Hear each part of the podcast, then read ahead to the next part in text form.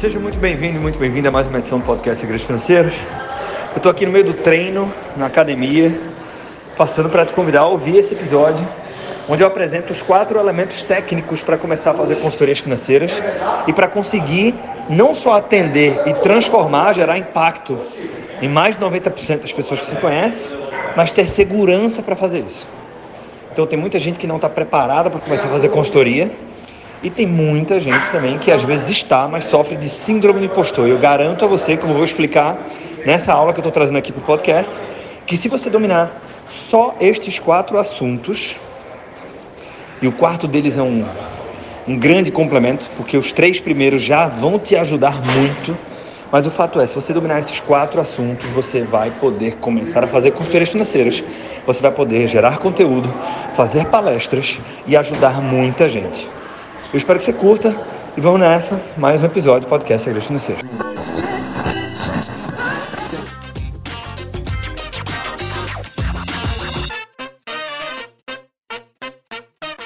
Muito boa noite, pessoal. Sejam todos bem-vindos. Estamos aqui para experimentar um formato. Experimentar um formato. Que formato é esse? Coloca a tela, por favor, Lucas. Isso. Já já eu vou vir para cá, tá? Deixa eu ver. Aqui, beleza. E a gente vai experimentar isso aqui. Uma coisa chamada. Ué. Volta. Volta. Uma coisa chamada Live Class. Live Class. O que é que é isso? A gente vai construir isso juntos. Pode voltar para mim. Pode voltar para mim. A missão hoje é bater um papo, né, que a gente chamou dos quatro elementos que você precisa dominar para começar a trabalhar com consultorias financeiras, mesmo que você não detenha tanto conhecimento ou que talvez você tenha um pouco de síndrome do impostor, coisa cada vez mais comum que é, você já estudou bastante, você sabe que tem conteúdo técnico para ajudar muita gente, você às vezes até já está na Tech Finance, mas você não se acha capaz ou não acha justo que alguém pague pela sua inteligência, né? E a gente às vezes subestima o conhecimento que a gente já tem, porque no final do dia, para ajudar alguém em qualquer área da, vi da vida, tudo que a gente precisa é estar disposto a ajudar essa pessoa disposta a aprender e a gente conhecer mais do que ela nessa área, né, nessa determinada área. Então a aula de hoje, sejam muito bem-vindos, Via Investidor, Zara aqui, Celso França, boa noite, Aust, fala Brunão, seja bem-vindo ao Equity, hein? Bruno Soares na área. Então, o que é que eu quero entregar? A aula de hoje ela vai ser bem mais rápida, bem leve. Eu estou fazendo aqui da nossa obra barra sede, ainda é uma obra, né? mas é, com muita fé. Na segunda-feira que, na segunda que vem, a gente já se muda para cá. Então dá para ver que tem umas cadeiras viradas de ponta cabeça aqui e tal. A gente realmente parou aqui a obra para fazer esse papo com vocês. E no final, tá? Quem estiver aqui comigo vai me ajudar a construir esse novo projeto. Né? É, e aí, basicamente, eu vou fazer algumas perguntas, né, muito interessado no seu conselho. Como que você acha que é o melhor formato para que a gente comece um projeto de conteúdo muito forte aqui na Empreender Dinheiro que vai ajudar muito consultores financeiros do Brasil afora? Sobre o conteúdo do papo de hoje, tá? É, só coloca aqui no chat, por gentileza, quem é que já se sente seguro e está aqui mais para ver como é que vai ser o estilo da aula ou para reforçar algum tipo de conhecimento e quem é que não se sente seguro tecnicamente ainda e está aqui justamente para né, buscar mais conhecimento. Não, já me sinto seguro, ainda não estou 100% seguro, né? Não é algo é, dicotômico assim, né? uma coisa ou outra, mas quem não está 100% seguro e quem já tem segurança. É, por que, que o conteúdo da aula aqui hoje vai ser um pouco rápido e até fácil, muito leve? Por quê? A tese aqui é a seguinte: para ajudar mais de 90% da população, você não precisa complicar as coisas. Né? Então, propositalmente, a gente vai falar de pilares que são simples sim, né? a gente não vai querer complicar essa discussão porque ela não precisa ser complicada. Quando eu falo assim, ajudar mais de 90% da população, é, esse não é um número científico, esse número não vem de pesquisa, esse número é, ele é quase que empírico, tá? Mas no final do dia, assim, se vai ser 85% da população brasileira, 90 ou 95, é uma tonelada de gente do mesmo jeito. Beleza? Então, no limite é o seguinte: são quatro coisas que você vai poder olhar para o lado, independente da sua região, independente se você usa internet ou não, independente. E sempre vai ter alguém para ajudar. Sempre vai ter alguém para ajudar. Eu tenho dois disclaimers. Dois disclaimers. Ó, Tem gente que não está 100% segura. E é muito maluco isso, né? Porque é lógico que a gente sempre tem mais a aprender. Né? E as pessoas que são muito comprometidas, as pessoas que são muito curiosas intelectualmente, certamente tem pessoas assim aqui, é, você sempre está encontrando referências técnicas e fala, nossa, mas essa pessoa sabe muito, aí você se compara a ela. Né? Então, a gente não está fazendo essa comparação. Desde que essa, essa comparação não tire o teu sono, ela até é saudável. Mas definitivamente eu não preciso saber tanto quanto minha referência para começar com consultorias financeiras, tá? Então é mais sobre isso aqui. É, o meu, meu filho, o Artuzinho, começou a lutar judô agora, né? E aí, uma coisa interessante, assim, a analogia que eu queria fazer aqui é o seguinte: é, nenhum faixa preta de judô ou de qualquer arte marcial começou a lutar judô dominando judô. Né? Então, é, é, é e isso não é um problema. O fato, eu não estou apenas pontuando que tudo bem você não saber de tudo. Eu estou mostrando que este é o normal. Tá? E que não é um problema. Por quê? Porque o básico bem feito funciona muito bem. Né? Então, a maior parte das pessoas, quando você recebe as pessoas, inclusive, se você tenta queimar etapas, você vai afastar essa pessoa da educação financeira, porque ela vai balançar a cabeça quando estiver na tua frente, mas quando você der as costas, ela vai falar: "Ixi, isso aí não dá para mim, na verdade isso é complicado, parará, parará". E aí já era, né? Então, a gente vai começar do começo. Ah, Arthur, e se eu soubesse mínimo necessário que você está falando para começar a, a, fazer palestras, a fazer consultorias sobre educação financeira, e alguém perguntar alguma coisa que eu não sei? Você diz, cara, não sei tudo e tão somente isso. As pessoas não nos pagam para que a gente seja o Google da educação financeira. Você não tem que ser o Google, você não tem que ser o modelo. Você tem que estar disposto a ajudar genuinamente as pessoas com o conteúdo que você tem. Né? E esse tem que ser um conteúdo honesto que funciona na vida real. A gente vai falar sobre isso. Mas é, é, é quando eu falo tratar com leveza, né? Então, por exemplo, o Bruno aqui, é, me falaram hoje que ele entrou na mentoria Equity. Sinal, mais uma vez, Bruno, seja muito bem-vindo. Tenho certeza que você vai decolar lá, velho. Quando a pessoa paga, faz um investimento para entrar numa mentoria, entra numa sala aberta e faz qualquer pergunta para mim ou para a Gisele, que é mentora também na mentoria, eu não tenho a ansiedade de ter que responder. Por quê? Porque as pessoas pagaram pelo que eu sei. É lógico que, né, quanto mais conteúdo e conhecimento, segurança técnica você tem, mais seguro você fica nesse sentido. Né? Só quero também pontuar que Sim, tem gente aqui que depois dessa aula vai dizer: porra, faz sentido o que o Arthur falou, mas ainda assim eu não estou preparado, preciso de mais alguma coisa. Então tem que ter muito cuidado com a história da síndrome do impostor. Né? Eu estou afirmando para você, com esse conteúdo você vai poder ajudar muita gente. Se você não se sentir seguro ao final da aula, aí você fala comigo, eu vou liberar o link dessa aula de novo para você, você assiste de novo e com a regravação dessa aula você está pronto para fazer sua primeira consultoria. Né? Mesmo que você não se sinta 100% seguro, o que é normal. Qualquer coisa que a gente faz pela primeira vez dá um frio na barriga. O segundo disclaimer, tá? Quem que está aqui que é da Tech Finance? Né? Então, aqui todos já devem saber, eu sou fundador da Tech Finance, que é uma plataforma de softwares para consultores e educadores financeiros, mas eu não fiz esse convite para associados. Né? Muito embora provável que a gente tenha associados que vão passar por aqui. Então, todo o conteúdo de hoje ele não depende da plataforma, tá? Ele não depende. Arthur, eu quero me tornar um associado Tech Finance. Me manda uma mensagem direta, escreve aqui no chat que a gente entra em contato contigo, não tem problema. Mas não é sobre a Tech Finance. Né? Inclusive, dos quatro itens que a gente vai falar aqui, apenas um deles eu vou uh, usar um software tá? para exemplificar. Os outros três eu não vou. Então, a gente não depende de Tech Finance para esses quatro elementos aqui. Beleza? Podemos começar, galera? Sim ou não? Vocês me ouvem bem? Áudio e som 100%. Vou esperar alguma confirmação aqui. Show, show, show. Tem muita gente que é da Tech Finance, sejam muito bem-vindos. Isabela, parabéns pelo CFD. Já pode colocar aí na biografia do Instagram. Grande Rosseto, assinei nosso contrato da Wealth hoje, já deve estar chegando aí no seu e-mail. Quer dizer, eu não sei se vai direto no seu e-mail, mas eu assinei antes de entrar ao vivo aqui. Barará, barará.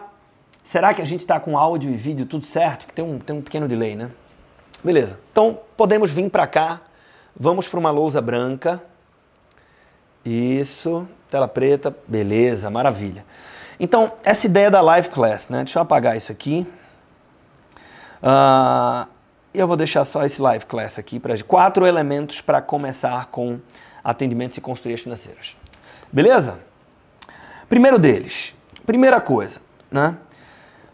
O que é que não pode faltar quando a gente fala de educação financeira com qualquer pessoa? Qualquer pessoa precisa de uma reserva de emergência, né? E aí, inclusive, eu reconheço que durante algum tempo eu dizia assim: "Não, esse nome reserva de emergência, ele é um, é um nome negativo, você tem que chamar de reserva de oportunidades, né? Não sei qual que vocês preferem. O fato é o seguinte, né? Por que, que eu prefiro reserva de oportunidades? Evidente que emergências acontecem, que elas são super importantes. A questão é que, do ponto de vista didático, os adultos aprendem aquilo que lhes parece interessante ou útil. E uma vez que poupar dinheiro é visto como um sacrifício para o cérebro, é, e que o meu eu do futuro é encarado como um estranho e não eu mesmo, eu tenho que justificar muito bem justificado o ato de poupar para mim mesmo, para que eu consiga fazer isso com disciplina. E parece mais empolgante para a pessoa física comum, tá? Então aqui tem uma premissa. Eu não estou falando para gestores bilionários. Eu estou falando para, ops, deixa eu diminuir isso aqui. Nós estamos falando aqui para pessoa física comum, tá? Pessoas como você e como eu. Então, quando você estiver se comunicando com uma pessoa física comum, a pessoa física comum, na média, aquela que está começando seu processo de educação financeira, parece mais atraente, parece mais legal você incorrer em um sacrifício para algo bom. No nosso cérebro é mais fácil fecha, fechar essa conta e justificar esse sacrifício antes que ele, por várias vezes, antes que ele vire um hábito, do que se eu disser que isso é para uma emergência, tá? Mas assim, no final do dia, uma outra discussão que está dentro da ideia de reserva de emergência é assim: coloca o dinheiro no Tesouro Selic ou no CDB do cara, muito pouco importa isso. Já já eu vou falar de onde que coloca o dinheiro na reserva de emergência. Mas assim, importa muito pouco. Então, se eu vou chamar de reserva de emergência ou reserva de oportunidade, como você preferir. Eu, e você pode até chamar de RO, reserva de, para emergências e oportunidades, tá? Tanto faz. O fato é que este tema, então dentro da literatura clássica, você vai encontrar como reserva de emergência, né? Qualquer pessoa precisa de uma reserva de emergência. Então, se você conseguir evidenciar a importância de uma reserva, qual é o tamanho adequado dessa reserva, onde a pessoa coloca dinheiro para esta reserva ser constituída e qual é a melhor forma de construir essa reserva, mesmo para quem não tem tanta disciplina quando o assunto é dinheiro, você vai agregar muito valor para a vida dessa pessoa. Ponto. Tá? Então, coisa interessante também. Todos os quatro elementos, o primeiro deles é a reserva de emergência e oportunidade. Todos eles, do jeito que eu estou fazendo aqui nessa live, tá? É, você pode levar isso para lives, você pode levar isso para cursos, você pode levar isso para palestras de sensibilização ou para consultorias. Tá? Então esse conteúdo ele é muito versátil. É como o T. Harvecker fala. Né? É, a, workshop vira curso, curso vira livro, livro vira palestra, palestra vira workshop. Né? Você só adapta para o formato. Então fica muito atento aqui, porque por mais que você já domine parte do que eu possa mostrar aqui, é, às vezes a forma de apresentar pode te ajudar a levar isso para os teus clientes, teus, teus prospectos. Então vamos lá. Quando a gente vai construir uma reserva de emergência e oportunidade, a primeira coisa é o seguinte, tá? Qual o tamanho adequado dessa reserva? E aqui tem uma coisa, né? Que eu vou colocar como a educação financeira. Deixa eu diminuir mais uma vez isso aqui. A educação financeira aqui, ó. Clássica e aquela que a gente chama aqui de vida real, né? Qual é essa aqui? Essa é a educação financeira honesta que funciona na vida real. O que é que a educação financeira clássica preconiza quando você fala de reserva de emergência e oportunidade? Tenha 6 a 12 meses de renda, algumas vertentes. Outras vertentes vão dizer o seguinte: tenha 6 a 12 meses uh, minimamente dos seus custos fixos, dos seus gastos fixos. Né? No mundo ideal, no limite, então a gente vai fazer o seguinte, cara, se você tiver 12 meses multiplicado pelos seus gastos fixos, né? ou alguns preferem até de forma mais conservadora colocar renda, por que, que tem muita gente que sugere renda? Tá? Porque, na média, sobretudo, quem é que precisa constituir a reserva de emergência? Quem está começando. A pessoa que ela já se considera educada financeiramente, eu ousaria dizer que ela tem uma reserva financeira, uma reserva de emergência, certo?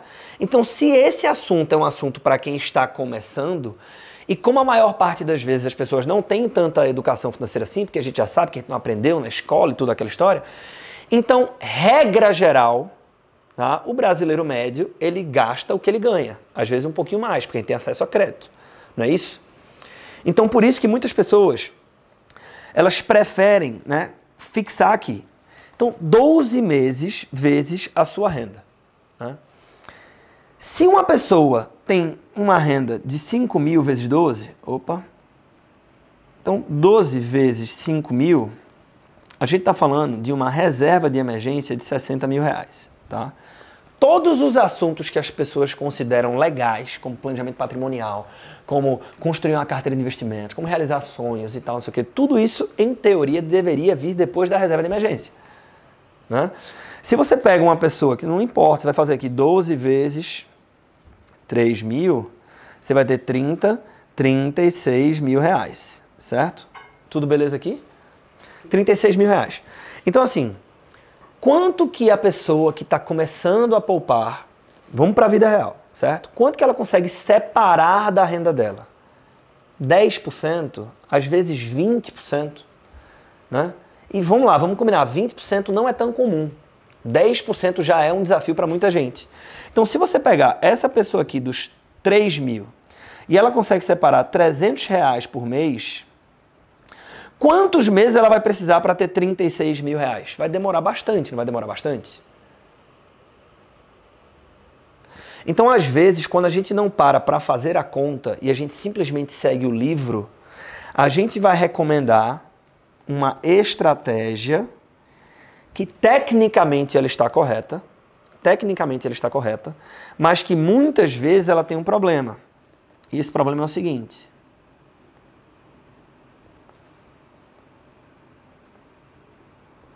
ela vai desestimular a pessoa que está querendo começar. Veja só. Arthur, a gente tem que sempre se colocar no lugar do outro. Se você está mergulhado em finanças, em investimentos, em educação financeira, o que parece muito simples para você, é, parece, é, é, pode não ser tão simples e pode valer ouro para quem está começando. Né? A gente está passando por uma reforma aqui. Eu não sou um cara de obra, muito embora já tenha feito outras obras. E essa é uma, uma obra diferente de tudo que eu já fiz na vida, porque aqui tem 474 metros quadrados.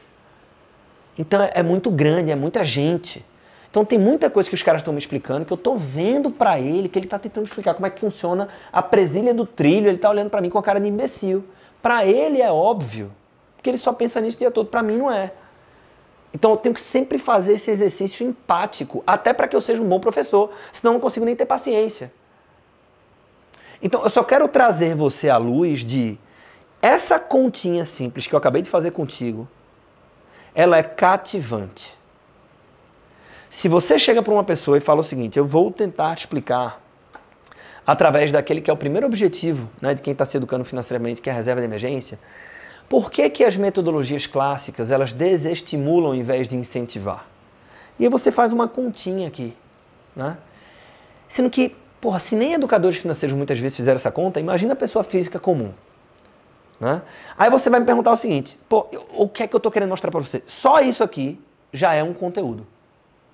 Né? Porque você não adianta dar a receita pronta. A pessoa tem que aprender a receita. Ela tem que aprender o porquê dos ingredientes. É que nem investimentos. Né? Não adianta você falar o seguinte, cara, a fórmula mágica do Joe Greenblatt é essa aqui. A pessoa tem que entender por que, que no livro dele tem tanto backtest. Tanto, tantos testes, tantos testes. Desesperadamente querendo pegar o leitor e falando o seguinte, cara, isso, isso funciona, isso funciona, isso funciona, isso funciona. Acredita, sabe por quê? Porque para funcionar você tem que acreditar. Porque essa metodologia aqui terão anos que ela vai performar mal. E se você não tiver uma convicção muito grande de que ela funciona, nesses anos você vai vender e você vai sair na hora errada. Né? Então a gente tem que explicar o porquê. Então não adianta também só chegar para a pessoa e falar o seguinte: seis meses de, de, de, dos seus gastos fixos, tem a sua reserva de emergência, é seu objetivo. Porra, mas isso todo mundo já sabe, caralho. As pessoas continuam com dificuldade de formar. Não é tão simples assim. Né? Então o primeiro passo é contextualize a pessoa. Né? Uma outra coisa que as pessoas adoram falar e que eu até concordo é o seguinte: quanto maior for a previsibilidade do seu fluxo de caixa pessoal, menor a sua necessidade de tamanho da reserva de emergência. Então, um servidor público federal, a reserva de emergência dele, é, ela pode ser três meses, às vezes menos, dependendo da, da composição toda patrimonial dessa pessoa. Né? Agora, um autônomo com renda incerta, numa porra de uma. não tem previsibilidade nenhuma do fluxo de caixa. É, sei lá, fluxo de caixa é imprevisto. Né? Assim, pouca previsibilidade, eu não sei. Pode ser zero, como pode ser 30. Então talvez eu precise de uma, um tamanho de reserva um pouco maior. Um empresário, numa empresa, que sofre com ciclos, né, que passa por uma. Também a mesma coisa. Né? Então, é, mensurar o tamanho de acordo com o nível de previsibilidade do fluxo de caixa é razoável. Agora, qual é o cuidado que eu gosto de ter aqui? não é sempre que é muito óbvio. Né? A gente gosta de pegar um empresário de uma empresa jovem e mudando seu modelo de negócios versus um servidor público federal com estabilidade. Não é sempre assim, né? Na maioria das vezes as pessoas é, têm uma percepção de previsibilidade do seu fluxo de caixa que pode cair por terra do dia para a noite, né? Então, na dúvida, é, eu, eu, eu, eu, eu, eu gosto de usar isso como parâmetro, mas não cravar a partir disso, tá? Isso é só uma consideração. Mas bem, Arthur, você está dizendo que na vida real, essa história dos 12 meses aqui, ela é mais complicada. Qual é o tamanho, então, né? Isso aqui é polêmico. O tamanho aqui é o seguinte, suficiente, né? O Psicologia Financeira, que eu estou, eu repito isso para quem quiser ouvir o tempo todo, estou me tornando um cara repetitivo de tanto bater nessa tecla. É o novo pai rico, pai pobre. Até três anos atrás, quem queria trabalhar com educação financeira, ou se educar financeiramente, a gente falava assim, não, tem que ler logo pai rico, pai pobre. Pai, pai rico, pai pobre, segredo milionário. Hoje, tem que incluir nessa lista psicologia financeira. Né? É, e o Morgan Housel, ele traz lá no, no livro um capítulo brilhante, que é a discussão de quanto que é suficiente. Que, salvo engano, é um capítulo que mostra uma, uma festa num cara multi, multimilionário, gestor de fundos e tal, não sei o quê. E se eu não me engano, é uma conversa que a pessoa que falou essa frase estava conversando com John Bogle, fundador da Vanguard. Né? Se alguém souber aqui, me fala. Mas o fato é que vi, numa, numa conversa, falam o seguinte: esse cara ganhou em uma hora, o dono dessa mansão ganhou em uma hora o que você não vai ganhar na sua vida inteira. E falou isso para um escritor de livros. E aí o cara rebateu assim: é, mas eu tenho uma coisa que ele nunca vai ter. O quê? O suficiente. Né? A percepção do que é suficiente. Ele faz uma, discu uma discussão sobre isso. Essa é uma discussão muito profunda e um tanto quanto filosófica até. A gente poderia só sobre isso falar 12 horas. Né? Se colocar uma cervejinha, então, a gente passa uma semana falando sobre isso. Sendo que a questão aqui do suficiente é quanto que é o suficiente para que eu olhe para a minha situação financeira e diga o seguinte: porra, se X acontecer, eu tenho Y. Porque para aquele empresário, a percepção de imprevisto é uma. Às vezes é um, um problema de um milhão de reais. Né? Para quem está começando e, sei lá, né? Está no início da carreira, a percepção de um problema sério é um problema de 5 mil. Então, o que é que é meu X?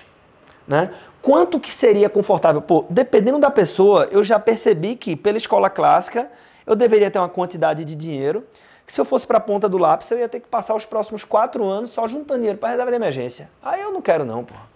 Né? Eu quero para também aprender coisas que parecem legais, eu quero aprender sobre investimentos, eu quero juntar dinheiro para fazer uma viagem e tal, não sei o quê. Né? Arthur, então qual é a mágica? Eu não vou tirar nenhum coelho da cartola e falar, aperte este botão que o dinheiro se multiplica. Não é isso. Né? Mas primeiro você tem que engajar a pessoa neste processo de educação financeira. Então, quanto que é suficiente? Suficiente, talvez, como uma primeira meta. Quem disse que essa reserva de emergência não pode crescer com o tempo também? Né? Pode ser dois meses, por mais que ela não seja uma servidora pública. Né? Então, tratar de forma muito honesta, respeitando a vida real e o contexto de vida de cada um, vai aproximar muito mais as pessoas para a pauta educação financeira, especificamente a pauta da formação de reserva de emergência. Eu garanto a você a quantidade de gente que quando para para fazer a conta da reserva de emergência fala, oxe, mas eu vou passar quatro anos segurando dinheiro só para dizer que eu tenho uma reserva. Aí a pessoa desiste, ela desconecta, tá? Agora, porra, tem uma pessoa que ela tem uma condição financeira tranquila, mas ela não tinha dinheiro guardado porque ela não tinha nenhuma educação financeira. Mas a partir de agora ela está se comprometendo com esse processo. E parece razoável que em alguns meses ela vai ter o equivalente a seis meses a, do seu gasto fixo médio mensal acumulado numa reserva de emergência. Pô, golaço, a gente segue por aí. Né? O que eu estou falando aqui é que na vida real, para a maioria das pessoas, esse número não vem dentro de 12 meses. Tá? E aí não adianta falar assim, esquece tudo, fecha o ouvido e só vem conversar comigo de novo depois que você formar essa reserva de 12 meses. Né? Então não dá para fazer isso com a pessoa, você vai matar a pessoa, você vai fazer isso aqui, ó, desestimular a pessoa. Né? Então eu estou colocando aqui um ponto de vista não teórico, esse é um ponto de vista prático. Arthur, e se eu não concordar com você? Tá escrevendo? Olha só. Se você não concordar comigo, tudo. Quem adivinha? Tudo bem. A gente continua amigo. Tá? Você não tem que concordar comigo. Eu estou te convidando a fazer uma reflexão diferente do que a maioria das pessoas te falou até então. Beleza? Então, ó, do ponto de vista de tamanho, né? Agora, se você simplesmente chegar para o teu cliente numa palestra e falar o suficiente, aí vai dar nó. Aí vai dar nó. Né? Então você tem que construir essa discussão do jeito que eu fiz com você aqui para chegar nessa pessoa. Né? Se for um processo consultivo, aí você pode convidar essa pessoa a falar o seguinte: ó, a gente precisa de um número para perseguir esse número agora, vamos construir esse número juntos. E é importante respeitar o protagonismo do cliente, tem que partir dele. Né? Se ele traz algo que você sabe que é muito distante da realidade, você vai moderando, né? mas você não assume o protagonismo, o protagonismo é dele. Beleza. Então, ó, reserva de emergência oportunidades, o tamanho, o suficiente, tá? Sendo que não é só tamanho. Tem uma outra discussão aqui que é para onde vai esse dinheiro? Qual produto? Tá? E as pessoas complicam muito mais do que precisam essa discussão. Essa discussão aqui é, é simples, galera. É o seguinte: uh, esse dinheiro vai para um, um, algum tipo de aplicação financeira onde você tem alta volatilidade? Não. Reserva de emergência. Você não sabe, por definição, quando a emergência chega, nem o tamanho dela. Então eu preciso investir, isso aqui nós sabemos, né? Numa alternativa, num produto que ele tem baixa volatilidade e que, inclusive, ele é um produto que ele parece seguro, tá? Tem uma discussão para uma outra live, se vocês quiserem um dia, que é uma discussão mais técnica da diferença entre volatilidade e segurança nos investimentos. Né? O que é, que é risco e o que é, que é volatilidade. Muitas pessoas, muito esclarecidas, tomam volatilidade como risco. Né? É bem perigoso fazer essa associação, porque muitas vezes ela vai estar equivocada. Mas,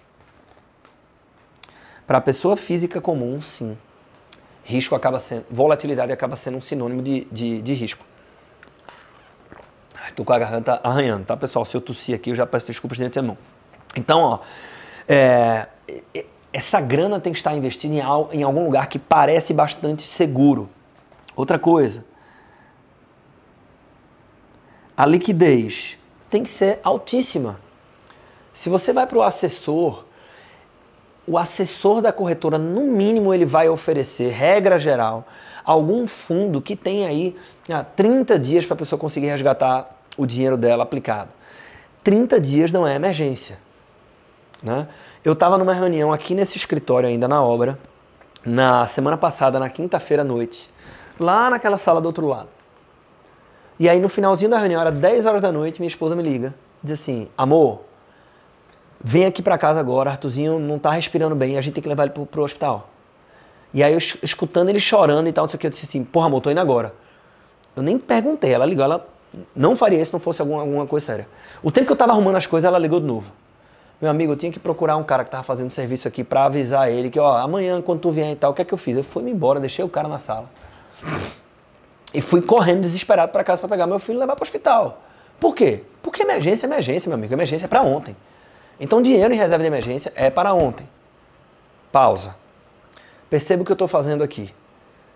Né? As pessoas, por mais que você fale, quando você investe, você tem que considerar segurança, rentabilidade e liquidez. As pessoas entendem isso e elas pensam na cabeça delas. Tudo que importa é retorno. Tudo que importa é retorno. Aí você fala, olha, não é só retorno que importa. Liquidez é muito importante. Segurança também. Aí as pessoas vão dizer, entendi, Arthur. E na cabeça delas é, tudo que importa é retorno. Nada é mais importante que o retorno.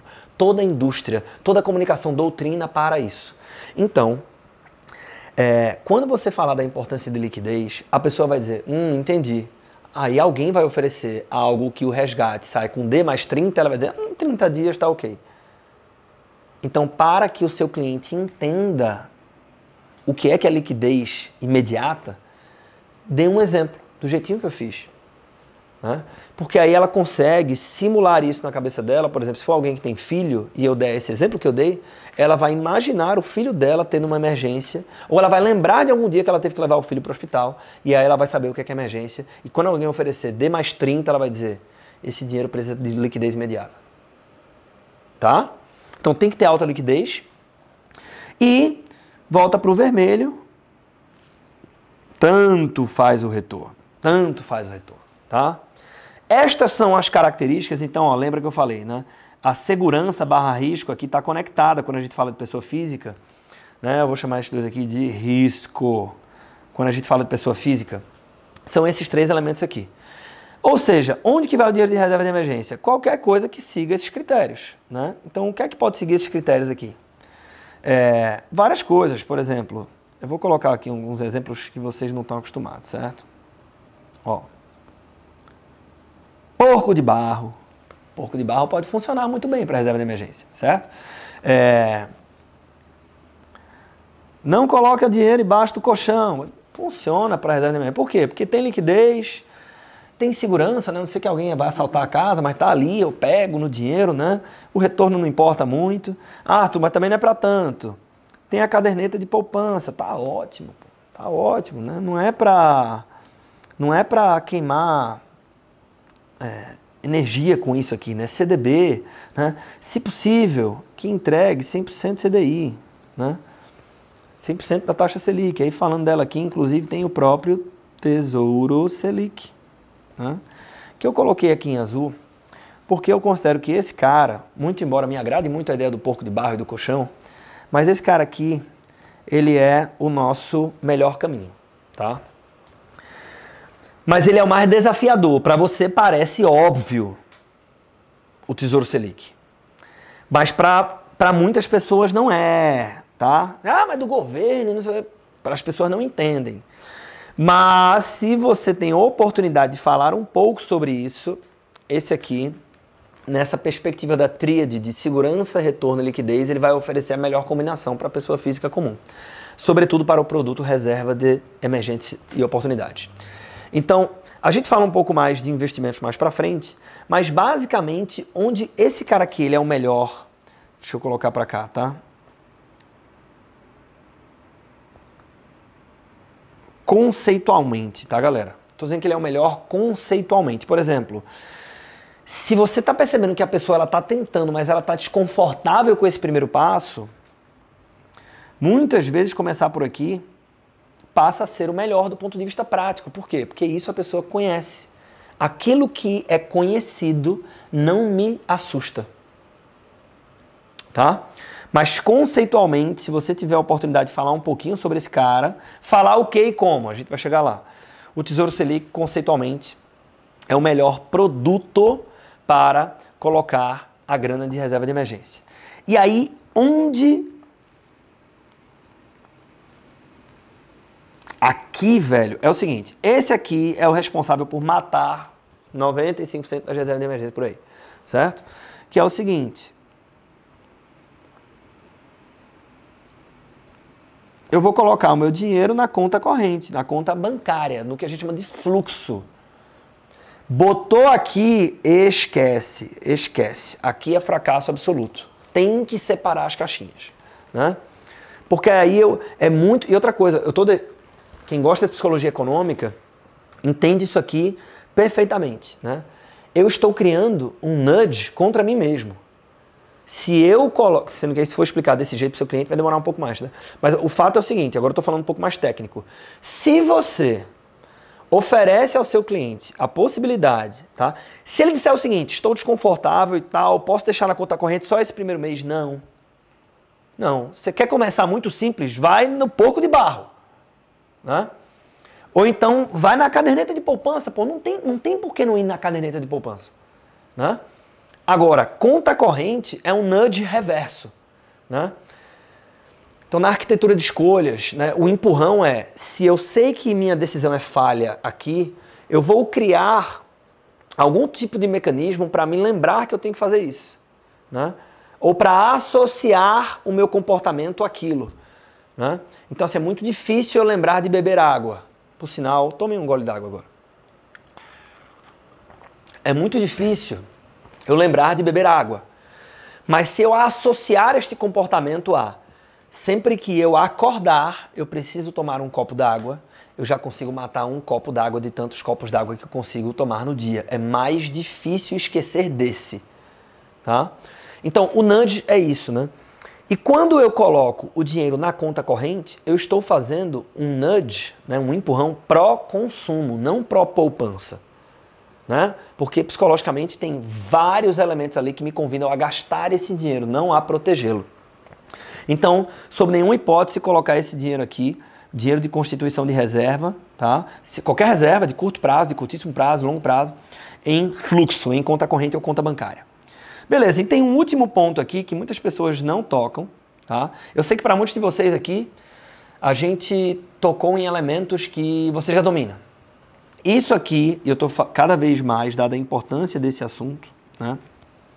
É, evidenciando que eu vou colocar como ponto 1.3, né, ou um complemento, que é um complemento fundamental, né? Ah, se tiver alguém fazendo resumo dessa live, depois me marca nos stories que eu quero te dar um presente, tá? Mas bem, é um ponto fundamental. Que ponto fundamental é esse, Arthur? É o seguinte: você precisa fazer isso aqui.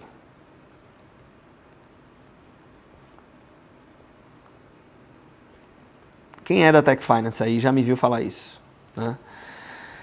O seu cliente tem que colocar os aportes. Aporte de quê? Da reserva de oportunidade e emergência.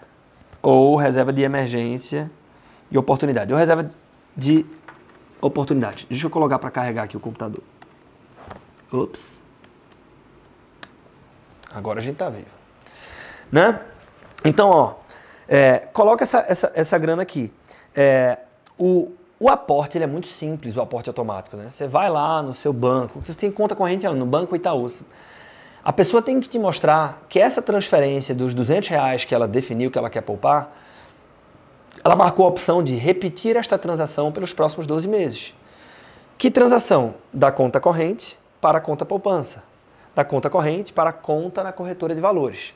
Depois que o dinheiro chegou lá, você tem um nudge positivo, né? Você tem vários elementos psicológicos que vão ajudar essa pessoa a investir e não resgatar e consumir esse dinheiro. Né?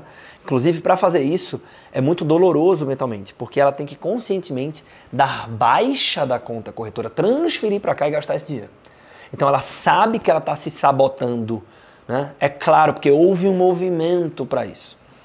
Então, isso aqui é fundamental por mais motivada que a pessoa pareça estar na sua frente, ou sua plateia, na sua palestra, onde for, né, faz toda a diferença do mundo se ela fizer isso aqui. Então, em processos consultivos, inclusive, se a sua função é entregar transformação para o teu cliente, é fazer ele ter resultados reais, é, faz muito bem para o teu processo consultivo você premiar ou você determinar que é, a consultoria, o ciclo de consultoria, o processo de consultoria só está completo quando a pessoa te mostrar o print do vezes 12 ou pelas próximas seis vezes. Né?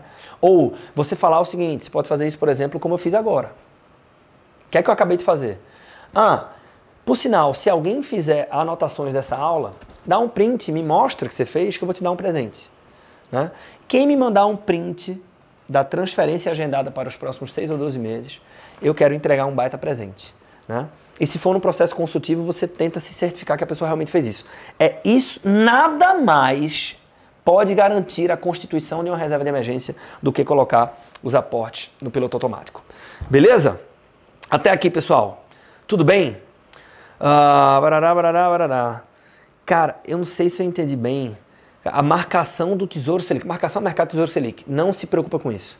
Olha, eu estou tendo uma abordagem nesta aula. A pergunta tecnicamente é inteligente, porque isso já aconteceu. Aí depois que aconteceu, o Tesouro Nacional fez um ajuste no cálculo do Tesouro Selic e tudo indica, eu digo tudo indica porque antes de ter acontecido, ninguém imaginava que poderia ter acontecido em primeiro lugar. Tudo indica que isso nunca mais vai acontecer. Mas assim, galera, é manter simples, porque esse é o tipo de papo que a gente não precisa complicar. É, eu entendi que existe legitimidade na preocupação. Assim, do ponto de vista probabilístico, cara, vai no Tesouro Selic que você está safe. Né? Você está seguro. Essa pessoa vai ganhar quase nada, mas vai ganhar um pouquinho sempre e está tudo certo. Beleza? Então, é, podemos até bater um papo direcionado só sobre isso. Né? Se você pegar a nova fórmula de cálculo, é um cálculo de valor futuro simples. Então você sempre multiplica por um fator, ou seja, você sempre vai ganhar alguns centavos ali dia a dia na precificação a mercado. Tá? Mas assim, eita, aconteceu uma porra aqui no sistema. Não, não, não. E é claro, eu disse que a gente poderia discordar e tá tudo bem, continuamos amigos, certo? Mas não me parece que aí é o melhor nível de alocação de preocupação da gente. Aí veja, vamos lá, o contexto. Você vai pegar uma pessoa está começando a investir. Quando você fala de reserva de emergência, você não deveria precisar entrar no assunto investimentos ainda, tá? Por isso que eu, quando eu falei Tesouro Selic, eu marquei ele disse assim, mais para frente a gente fala um pouquinho dele. Ainda não, tem coisa mais importante ainda antes de chegar nos investimentos, tá? Pois bem, como por exemplo o orçamento, que é um negócio que ninguém gosta de falar, ninguém gosta de olhar, mas que é, se negligenciado, não tem história para contar, não tem poupança para investir, certo? Então, é, é, por partes, né, discutindo sobre reserva de emergências, eu não, eu tentaria administrar a ansiedade do meu cliente. Isso aqui é regra geral, sempre tem exceção, mostrando que, cara, ainda não é momento. Confia em mim. Isso aqui eu sei que funciona. Você tem que passar confiança. Ainda não é momento vai chegar o momento, tá? Agora, se você já antecipa dizendo para o cliente que existe uma modalidade, mas a marcação ao mercado tal, fudeu. Ou você vai desconectar, ou se essa pessoa for muito ligada e você tiver excelente didática, você só vai deixar ela preocupada precocemente, não precisa ainda chegar nisso, tá? Então, vou, vou seguir aqui. Ah, coloquei em piloto automático, beleza. Agora eu tenho uma pessoa que ela, ela sabe. Olha só, ela sabe qual é o conceito de reserva de emergência e oportunidade. Ela tem um entendimento do que não funciona na vida real a título de tamanho e é importante porque tem 200 milhões de conteúdos direcionando para 12 meses de gasto fixo, 12 meses. Então, você faz uma reflexão que inclusive vai aproximar muitas pessoas para chegar num tamanho, né? Que inclusive a resposta para o tamanho é algo bem particular, eu ousaria dizer que, mesmo este sendo um grupo apenas de profissionais de finanças, não é todo mundo que tem uma reserva de emergência de 6 a 12 meses aqui. Né? Tem gente que tem de 8 meses e meio. O que é que te levou a chegar nessa conta de 8 meses e meio? Que matemática do caralho foi essa de 8 meses? Né? Então, esse é realmente um processo particular. É um pouco como asset allocation, cara. Desculpa, mas não tem ciência exata para isso. Não dá para cravar. São 42,5% de alocação em renda fixa. Não dá. Né? Então é, um, é um, quase que um processo de autodescoberta. Mas que o mais importante é a gente não complicar demais, nem seguir por um caminho que leve ao desestímulo, como nós vimos aqui. certo? Então, essa pessoa ela já tem ideia do qual é o tamanho, ela sabe qual é o produto, ela sabe o tamanho de energia que ela tem que considerar na hora de escolher o produto, e ela sabe que é fundamental ela colocar os aportes em piloto automático. Ela sabe de tudo isso. Beleza. Então, primeiro assunto, se você souber falar sobre reserva de emergência, você tem conteúdo para mais de 90% da população. Maravilha. Tem um outro conteúdo, né? Vamos separar aqui. Tem um outro conteúdo que eu já dei spoiler aqui, que é orçamento, né? Então é o seguinte, algumas coisas importantes sobre orçamento. Quem é da Tech Finance e conhece o preciso, eu não vou entrar no preciso, eu não vou entrar na profundidade técnica que o preciso tem do ponto de vista de nos oferecer uma informação realmente precisa com escopo temporal de 1, 2 até 3 anos, tá? Eu não vou fazer isso. Isso é para quem está começando e talvez não tenha Tech Finance, tá? Eu falei isso no começo, não é só para quem tem Tech Finance. Então, algumas coisas que são muito importantes. Primeira coisa importante, 2.1, tá? É exercício empático, a pessoa que está começando, que está na minha frente, tá? Ou na tua palestra. Se ela não, se você não verbalizar que isso aqui é diferente disso aqui, ela vai balançar a cabeça pensando o seguinte: puta que pariu, eu tenho que chegar logo em casa. Por quê? A ideia de orçamento nos ensinaram que é algo que significa restrição. Se eu virar para minha família e falar o seguinte: a gente vai ter uma reunião hoje para falar do nosso orçamento financeiro todo mundo vai sentar de braço cruzado, porque falar sobre orçamento é igual a cortar despesas. Cortar despesas é cortar qualidade de vida. E eu gosto da minha qualidade de vida. Quer dizer, eu nem gosto da minha, eu queria uma melhor, quanto mais cortar que eu tenho, porque ela não é boa. Né? Então, é, as pessoas têm essa impressão por uma série de motivos. Tá? Há décadas, né? a comunicação ela leva a isso, então a gente não vai fazer uma lavagem cerebral nas pessoas. Então, se a gente não pode lutar contra isso, né? É, vamos utilizar, considerar que essa premissa de fato existe para abordá-la diretamente. Né? Então, o que é, que é abordá-la diretamente? Olha, a maior parte dos meus clientes, a maior parte das pessoas não gosta do assunto orçamento porque tem uma ideia mal propagada pela mídia durante tantos anos de que fazer um orçamento é ter restrições. As pessoas têm a impressão que Conhecer os seus números ou olhar para o seu orçamento significa cortar despesas, perder liberdade, quando na verdade o que a boa educação financeira nos mostra é que se você dominar o seu orçamento, e isso não precisa ser algo super complicado, vou te mostrar como, em vez de ter restrição, você vai ter mais liberdade. Né? Porque a gente tem uma falsa percepção de liberdade de curtíssimo prazo, porque a gente compra qualquer coisa ah, sem precisar fazer conta ou, no mínimo, sem nem saber para onde que vai o nosso dinheiro. Sendo que isso acaba é, trazendo uma, uma, uma percepção de liberdade míope, que é, eu acho que eu posso fazer qualquer coisa hoje, porque eu compro besteira, eu compro croissant, eu compro qualquer coisa e tal, mas eu nunca faço uma viagem legal, eu nunca faço uma coisa mais representativa. Então, o orçamento vai te ajudar a tomar decisões baseado em o que é que tem valor para mim, para minha família e concentrar a energia de poupança para lá, dentre outras coisas, né? Você vai poder comprar melhor também e tal. Então, de novo, adultos aprendem aquilo que lhes parece interessante ou útil. Queimar qualidade de vida que já não é vista como uma qualidade de vida tão legal assim, não parece interessante. Tá? Então, primeira coisa, quando você for falar de orçamento, trabalhe a percepção de que orçamento está do nosso lado. Pô, interessante, eu nunca tinha visto por essa forma. Ah, agora eu tenho a atenção do adulto. Agora eu posso falar de orçamento. O que é, que é o orçamento? Né? Então, muitos de vocês fazem assim. Eita porra! Ai, ai, ai. Pessoal, tá legal esse formato? Tá pensando, tá, tô, tô, tão leve aqui que a minha voz tá mais branda. Eu acho que é porque ela tá, tá. Mas coloquem aqui depois se tá legal esse formato, tá? Então, pessoal, por aí, ó, janeiro, fevereiro, março, abril, maio, junho, barará, até dezembro, né? E depois tem o total aqui, o somatóriozinho, alguma coisa assim. Aí a pessoa descreve aqui, receita, despesa, saldo lá embaixo. Uh, essa é uma forma de fazer. Lá na Tech Finance eu mostro que isso aqui normalmente não funciona, certo? Então assim, entre nada, entre nada e isso, vai com isso. Pelo menos a pessoa olhar a competência dos gastos dela. Eu tenho que pagar tanto aluguel e tal, não sei o quê. Olhar para isso, para quem está no zero, já traz luz. Tá? Se você usa Tech Finance, usa o preciso. Que aí você vai trazer luz, encantamento e precisão. Você vai dizer, caralho, nossa, que legal isso. Né? Alguns aqui de vocês já devem ter tido essa experiência. E para quem não vai usar a Tech Finance, eu estou falando aqui né, dessa história do efeito caixa. Né? O efeito caixa. Então, muitas vezes, quando a gente compra coisas, a gente compra parcelado. Né?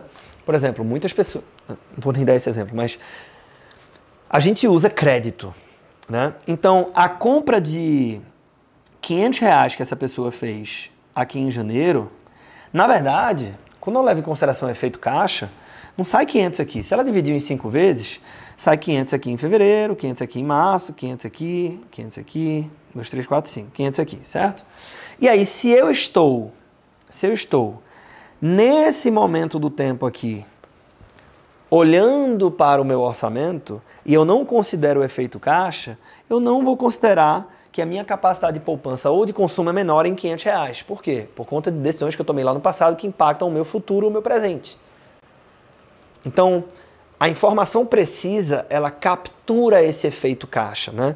A informação precisa, quando esse cliente disser que ele vai comprar um presente de 300 reais do Dia das Mães aqui, certo? Mas que ele deve parcelar em três vezes pelo padrão de consumo dele, eu vou fazer isso aqui. Né? Então, para quem não conhece o preciso, é mais, mais ou menos esse xadrez que a gente, esse quebra-cabeça que a gente forma para que a pessoa ela consiga fazer um negócio que é fantástico, que é isso aqui. Ela vai partir do status financeiro atual dela, aqui é loucura. Ela vai partir do status financeiro atual dela, tá? Isso aqui é reais. E ela vai dizer o seguinte: estou aqui, a combinação de todas as minhas decisões de consumo e de poupança, as receitas que eu tenho, parará, parará, elas farão com que eu tenha essa quantidade de dinheiro lá no futuro próximo. E aí, com isso, ela consegue dizer o seguinte: poxa, eu estava querendo fazer essa viagem. Dá para fazer ou não dá para fazer? Basicamente é o seguinte: se o custo da viagem for isso aqui, ela vai dizer, cara, se eu quiser, dá para fazer. Se o custo da viagem for isso aqui, ela vai falar: se eu quiser muito, eu tenho que usar um pouco de crédito para fazer. Se o custo da viagem for mais do que isso aqui, ela vai dizer: cara, essa viagem desse jeito não dá para fazer, tá? Mas o que a gente faz no limite é isso, né? É respeitar o que nós chamamos aqui de efeito caixa, beleza?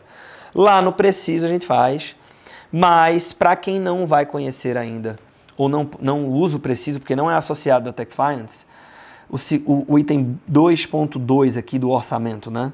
Considere o efeito caixa se você puder. E se você não souber como fazer isso sozinho e não quer entrar na Tech Finance porque você não gosta de mim, não tem problema.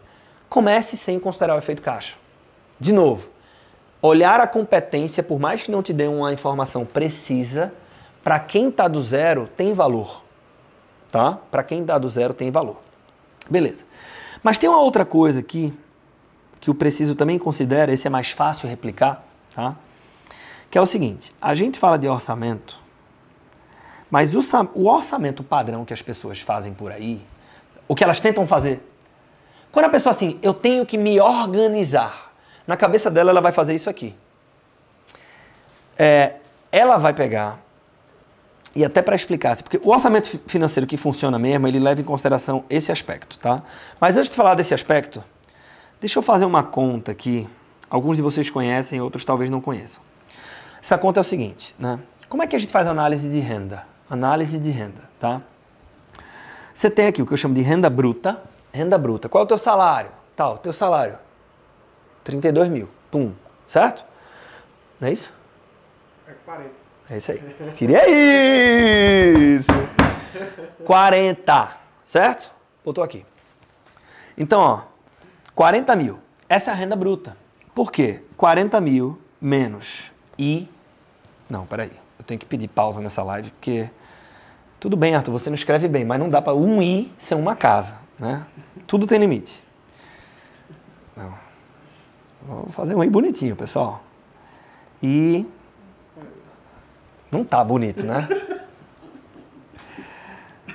Vamos lá. Renda bruta menos I. O que é que representa aí? Taxas e impostos. Tá? Então, ah, sobre a minha renda, independente da sua situação, o que é que você faz, ou seu cliente, né? As pessoas vão ter ah, algumas dedutibilidades. Né? Vai sair alguma coisa. Não tem algum imposto de renda, alguma coisa aí. A pessoa vai pagar. Alguma coisa que é descontada em, em folha e tal.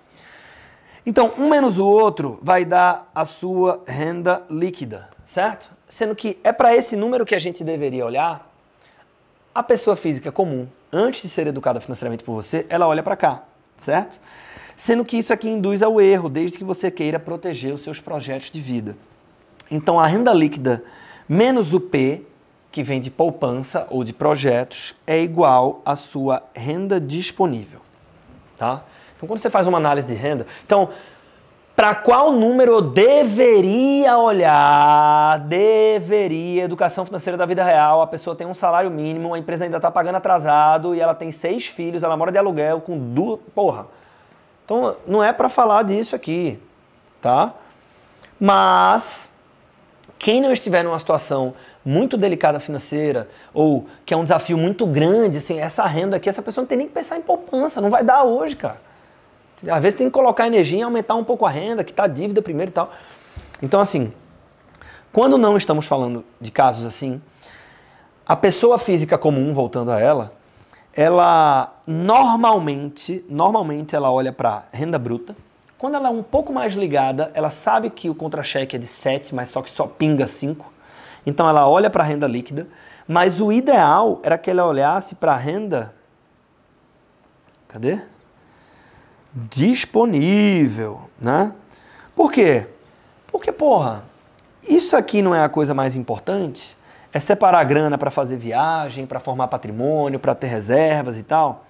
Então, aqui está a tradução do conceito pague-se primeiro, que a gente tanto conhece, né?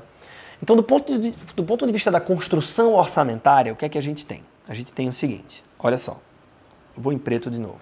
Né? Em macroeconomia, tá, como é que se dá a formação de poupança? Você vai ver o seguinte: poupança é igual a renda menos o consumo, certo? Mas quando eu faço renda menos consumo, olha, olha só, quando eu faço renda menos consumo é igual a poupança, eu não estou me pagando primeiro, né? Então a gente abandona essa abordagem e a gente sugere qual abordagem? A poupança, então você vai evidenciar a poupança, é igual, é igual, tá? É, a minha renda menos o meu consumo. Perfeito? Então, ó, é, quando, a gente, quando a gente traz esse cara né, em evidência, eu fiz certo aqui, né? Aqui, ó, renda menos poupança é igual a consumo. Né? Uh, isso aqui. Peraí. Eita. Vamos pegar. É isso aqui. Pronto. Trazer esse cara em evidência para cá é fazer isso aqui, ó. Né? Ou seja, a minha renda menos poupança é igual ao consumo. O meu consumo é uma derivada dessa conta aqui. Né? Então, eu primeiro me pago. Ó. Esse é o fenômeno de se pagar primeiro né? renda menos poupança, não é renda menos consumo. Então, a isto a gente dá o nome de orçamento financeiro reverso, essa ordem reversa. Né? E aí, esta, esta ordem reversa, na vida real, ainda tem aqui o detalhe da educação financeira da vida real. Teve até uma discussão na mentoria Equity sobre isso. Tá? Porque se você for pensar numa estrutura de orçamento, eu vou colocar isso menor para ficar aqui do lado, certo? Aqui a gente está querendo dizer o seguinte, ó, vou botar aqui pequenininho. Isso aqui significava que você vai ter opa, você vai ter renda, aqui é salário, décimo terceiro, férias, complemento, frila e tal, não sei o que, certo? Aí você vai ter total aqui de renda. Depois você vai ter poupança ou projetos de vida, quanto que a pessoa vai poupar. Né? Aí, depois você vai ter um saldo aqui, que é nesse saldo que eu deveria enquadrar o meu consumo. Né? E dentro do consumo você tem gastos essenciais, você tem estilo de vida, etc. Né? Sendo que a educação financeira da vida real, a gente ainda propõe um ajuste aqui. Que ajuste é esse? Né? Esse ajuste é o seguinte: você vai fazer a sua renda menos, menos gastos essenciais. É desse jeito que está lá no preciso, inclusive, tá, galera? Menos a poupança, ou seja, esse cara aqui ele está meio que junto, tá? Um colado no outro. E aí o que sobrar, aqui eu vou ter um saldo. Aí sim, aqui eu vou determinar o meu padrão de vida, através do meu estilo de vida. Né? Arthur, a gente está seguindo a risca o que preconiza lá o homem mágico da Babilônia, o homem mágico da, da Babilônia? A risca não, tá? Então, para pessoas com certo conforto financeiro, você pode virar e falar o seguinte, separa 10%, ou separa um percentual que seja suficiente com os planos que você tem para o futuro, pá, pá, pá, e aí, velho, a gente vai ter que enquadrar o teu padrão de vida em 90. Dá para fazer assim, certo? Mas para o brasileiro médio é muito irreal você pensar em separar dinheiro antes de pagar aluguel, antes de pagar é, alimentação, né, moradia, assim, itens básicos. Agora, eu quero calibrar a qualidade da alimentação e do aluguel. Então o consultor ele precisa ficar atento a isso. Né? Eu quero calibrar a qualidade da educação dos meus filhos. Eu tenho que ficar atento a isso. Mas para uma pessoa física comum, é saudável você respeitar que quase que como um grande bloco, que a gente está chamando do bloco das, das obrigatórias, mas que sim, para a maioria das pessoas, não dá para falar em separar 200 reais para fazer uma viagem no final do ano antes de pagar é, o feijão, arroz e tal, não sei o quê, certo? Então esse é um pequeno ajuste que a gente faz que muitas pessoas gostam de ouvir isso, né? Por quê? Ela, ela ouve e fala o seguinte, porra, esse é um consultor financeiro que entende do meu rolê. Não está propondo um monte de negócio que funciona no livro e não, e não funciona na minha vida. Então, basicamente, para orçamento, né? Orçamento é uma outra pauta que a gente pode passar muito tempo falando só sobre orçamento. Né? Poderia fazer uma live só sobre orçamento, como eu já fiz lá atrás. Tá? Mas três coisas que eu queria pontuar é, é trabalhar na sua audiência, no seu cliente, no seu aluno, que orçamento é bom, ele não dá restrição, ele pode dar liberdade. Que se você puder, use uma projeção ou mostre, né, trabalhe com o efeito caixa, porque a informação que vale ouro está aqui. E por fim, faça orçamentos financeiros reversos. Beleza? Ou seja, quanto eu ganho, em, em, bom português, menos o meu projeto de vida, quanto que eu quero separar para fazer uma viagem, para constituir uma reserva, etc. E a diferença é ali que eu tenho que trabalhar para enquadrar o meu padrão de vida. Até uma observação sobre isso. Eu fiz toda essa quebra com você que é consultor financeiro. Renda bruta, tira imposto, renda líquida, tira poupança, renda disponível, né? A como é que se dá a formação de poupança, a gente reverte essa ordem tal, não sei o que, não sei o que. Porque esse, esse papo pode ser um pouquinho mais técnico, não tem problema. Mas para pessoa física comum, se for numa palestra, por exemplo, se você tiver pouco tempo, você não precisa entrar nisso tudo. Você só pode dizer o seguinte: como é que, como é, que é a contabilidade mental? Né? O Richard Taylor gosta de falar muito da contabilidade mental. Como é que é a contabilidade mental? A gente está sempre pensando: mas quanto é que custa isso? Mil reais. Porra, eu ganho 5, aí tem o um negócio do aluguel, aí tem aquela parcela da moto. Ah, é, dá para comprar, não, divide em tanto. É, vai ficar uma parcela de 200? Dá. A conta mental, você pode dar exemplos assim que as pessoas vão se ver nesses exemplos e fazer o seguinte: realmente, velho, eu penso assim, quanto eu ganho, menos quanto eu gasto, e o que sobra é o que eu posso poupar ou não. E aí você vai propor, a gente vai reverter então a estrutura. Você, quanto você ganha, menos sua poupança, é igual o que você tem disponível para os seus gastos. Tá? Então, esse, esse papo do orçamento reverso, ele pode ser mais profundo ou mais superficial. Tá? Mas independente da profundidade aqui, você vai agregar valor para essa pessoa. Então, ó, se você sabe falar sobre reserva de emergência e sobre constituição de orçamento, o que representa um orçamento, como se dá a formação do orçamento, a estrutura adequada e a metodologia adequada, meu amigo, minha amiga, você pode falar com mais de 95% das pessoas que você conhece, porque algo a ajudar essa pessoa financeiramente você tem. E aí um disclaimer rápido, né? Eu já tinha comentado, muita gente não gosta do papo orçamento, mas o orçamento ele é muito importante, estar sob controle. Não precisa estar controlando na ponta da unha, né? Mas ter um controle, ter segurança sobre, sobre é, o fato de que meu orçamento na média é superavitário. Sem isso não tem informação de patrimônio, né? Então, é, essa é uma coisa legal para pontuar também. Então, terceira coisa é orçamento. Segunda coisa é orçamento, perdão.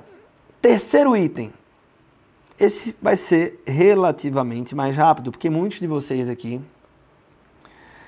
já conhecem. Se você, se você consegue mostrar para a pessoa a importância, a relevância, os benefícios de, de um processo de constituição de patrimônio ao longo do tempo, você já pode ajudar mais 90, 95% das pessoas. Porque as pessoas não têm a clareza disso. Tá? Então aqui é, eu vou pedir licença. Acho que a garganta está é arranhando. Aqui eu vou pedir licença para mostrar um software da Tech Finance que muitos aqui conhecem. E quem não tem acesso a esse software pode fazer de outra forma, tá? Não tem nenhum problema. É, bota aqui o painel de controle. Exatamente, não tem nenhum problema. Até antes, Lucas, é, deixa, deixa só o Arthur aqui. Beleza. Veja só, a premissa, por que é tão importante conseguir falar de planejamento financeiro a longo prazo? Adultos aprendem o que lhes parece interessante ou útil. Então, assim, qual é, qualquer momento da sua vida que você vai tomar uma decisão que você enxerga como um sacrifício, você tem que enxergar a contrapartida. Né? Então, por que, que as pessoas fazem atividade física? Por que, que as pessoas se alimentam bem? Né? Quem se alimenta bem. Né? Que muitas vezes quem se alimenta bem, se, por exemplo, eu me alimento muito bem. Mas eu não sou o cara psicopata da. Não, eu tenho vontade de comer coisas que não são saudáveis e muitas vezes eu faço um esforço para dizer o seguinte, cara, eu não vou. Por quê? Tem uma contrapartida. Se você for olhar no limite, por mais que a gente tome decisões irracionais, mesmo na irracionalidade há uma justificativa que a gente conta pra gente mesmo. Olha isso que eu tô te falando. Mesmo na irracionalidade, nós justificamos as nossas decisões. Por isso o viés da retrospectiva, para quem já me ouviu falar sobre ele, ou bebeu direto da fonte, né, já viu o Kahneman, falar, o Kahneman falar sobre isso, é tão forte. A gente gosta de justificar as nossas decisões. Isso, é, isso é para qualquer pessoa, turma. Por que, é que você estuda? Tem gente aqui que tem certificação, tem gente aqui que passou no CFD agora. Tem gente que tem CFP, CE, outras certificações de mercado financeiro. Para que, que você sentou a bunda na cadeira? Que é visto como sacrifício. Você deixou de sair, você deixou de lazer, você deixou não sei o quê. Por quê? A gente fala aqui que trabalho duro vale a pena. Mas, mas incomoda, mas dói. Por que, que a gente trabalha duro então? Por que, que eu estou fazendo uma live contigo com a garganta destruída porque eu estou vindo para a obra todo dia e é serralaria, é POC só a porra e eu estou dormindo mal? Mas eu estou aqui contigo. Por quê? A gente consegue responder essas perguntas. Então, o seu prospecto, o seu aluno, o seu cliente, ele vai dizer o seguinte, cara, por que é que eu vou poupar? Eu não sei explicar como, mas poupar para mim não parece legal, parece um sacrifício. E a gente tem as explicações racionais para poupar né? e as irracionais. Por exemplo, não é tão lógico o fato de que ter uma boa reserva de emergência ajuda o investidor a lidar melhor com o seu comportamento na renda variável. Ninguém diz, eu invisto na, eu tenho uma reserva de emergência para me tornar um melhor investidor de fundo imobiliário. Ninguém fala isso. Se perguntar para 100 pessoas por que, é que você investe em ações, ninguém vai dizer isso. Né? Agora, por que é que este motivo que parece não ser tão racional assim, de fato ajuda investidores? Porque quando toda a minha vida depende daquele patrimônio que está exposto a ativos de alta volatilidade e a volatilidade vem, o impacto emocional disso é muito grande, porque todo o meu patrimônio está sendo comprimido. Mas quando eu tenho o conforto da reserva de falar o seguinte, meu irmão, aqui tá doendo pra caralho, mas só que se der uma dor de barriga, eu vou pegar daqui, eu não vou pegar da, da, desse outro aqui. Eu não vou precisar vender barato na hora errada. Então isso faz com que a pessoa consiga lidar com a volatilidade melhor do ponto de vista emocional, tá? E aí, do mesmo jeito que eu tenho explicações racionais e irracionais, eu tenho justificativas materiais e imateriais. Né? Então você pode falar, cara, é importante constituir patrimônio no futuro para dar mais conforto para sua família, mais segurança, para você gozar de uma qualidade de vida mais bacana, afinal de contas você trabalha muito. Tudo isso é muito legal. O próprio sonho ele é mais forte do que o racional. Mas o racional muitas vezes dá o subsídio tangível para a pessoa acreditar no processo. Vou falar de novo. A evidência racional muitas vezes dá o subsídio tangível para a pessoa acreditar no processo. Então, o que é que a gente faz no Apollo? Tá? Coloca aqui. Esse é um dos softwares da Tech Finance, talvez o mais importante do ponto de vista comercial. Né? Dá uma dor sempre elogiar um, porque eu acho que o outro está escutando aí, né? Aí eu não sei se o Oráculo vai ficar com raiva de mim. Mas assim, esse é um, é um, um software é, muito popular na Tech Finance, inclusive. Né? Ele é o mais acessado. É, e através dele a gente tem um planejamento financeiro a longo prazo. Então é ter a capacidade de fazer isso. Eu estava fazendo uma simulação aqui antes de começar a aula. Ah, uma pessoa que tem 24 anos, ah, se ela investir por 41, então 24 com 41, ela vai ter uns 65 anos, é isso? Acho que é isso. É, se ela tem hoje R$ 2.500 e ela poupar, tudo isso é editável, né? Para quem não conhece a, a Tech Finance. Se ela poupa 750 reais por mês, a uma taxa de 10% ao ano, com essa inflação aqui, e a gente vem para ver a evolução dos aportes, daqui a 41 anos ela vai ter 65, é isso mesmo. E ela vai ter quase 2 milhões de reais, né? E esse dinheiro, parte dele foi o esforço dessa pessoa, que a gente chama de capital inicial mais aporte, parte dele, 43%, foi o valor ganho em juros, é o dinheiro trabalhando por ela, né? E nestas, nestas condições, significaria que a preços de hoje ela teria uma renda passiva média aproximada de R$ 7.300 por mês. Né? Esse é o pingo todo mês, caindo lá, já protegendo esse patrimônio da inflação. E aqui está o processo de evolução patrimonial dessa pessoa. Então veja, se eu consigo mostrar isso, se eu consigo mostrar isso, é, eu já posso conversar com 90, 95% das pessoas que passam na minha frente. Porque 95% das pessoas ou mais não tem essa clareza. Principalmente, eu vou voltar aqui para painel de controle, tá? Então assim, ó, eu não vou ficar muito tempo aqui, né? Porque eu sei que muitos de vocês já conhecem essa dinâmica. Ah, aqui no painel de controle eu vou fechar e ficar melhor para visualizar, né? Ótimo. É, é uma conta de valor futuro. O ideal é que ela esteja tecnicamente perfeita, tá? Você não precisa entrar em mérito de planejamento sucessório aqui respira energia, volta, dá sete passos para trás. Tá? Se você tiver uma conta, um exercício de construção de patrimônio ao longo do tempo, ou seja, para futuro, tecnicamente bem feita, você está cumprindo com o seu papel. Se você não souber fazer tecnicamente perfeito e você não tem acesso a Tech Finance, você pode fazer uma conta simplificada. Pode até ser uma conta de valor futuro no Excel, certo? 500 reais todo mês, durante tantos anos, a uma taxa de tanto. Procura no Google se você não souber fazer essa conta, mas era para você saber fazer essa conta, tá? É, vai dar tanto lá no, no final. Você pode utilizar com seu cliente essa conta simplesona, tá?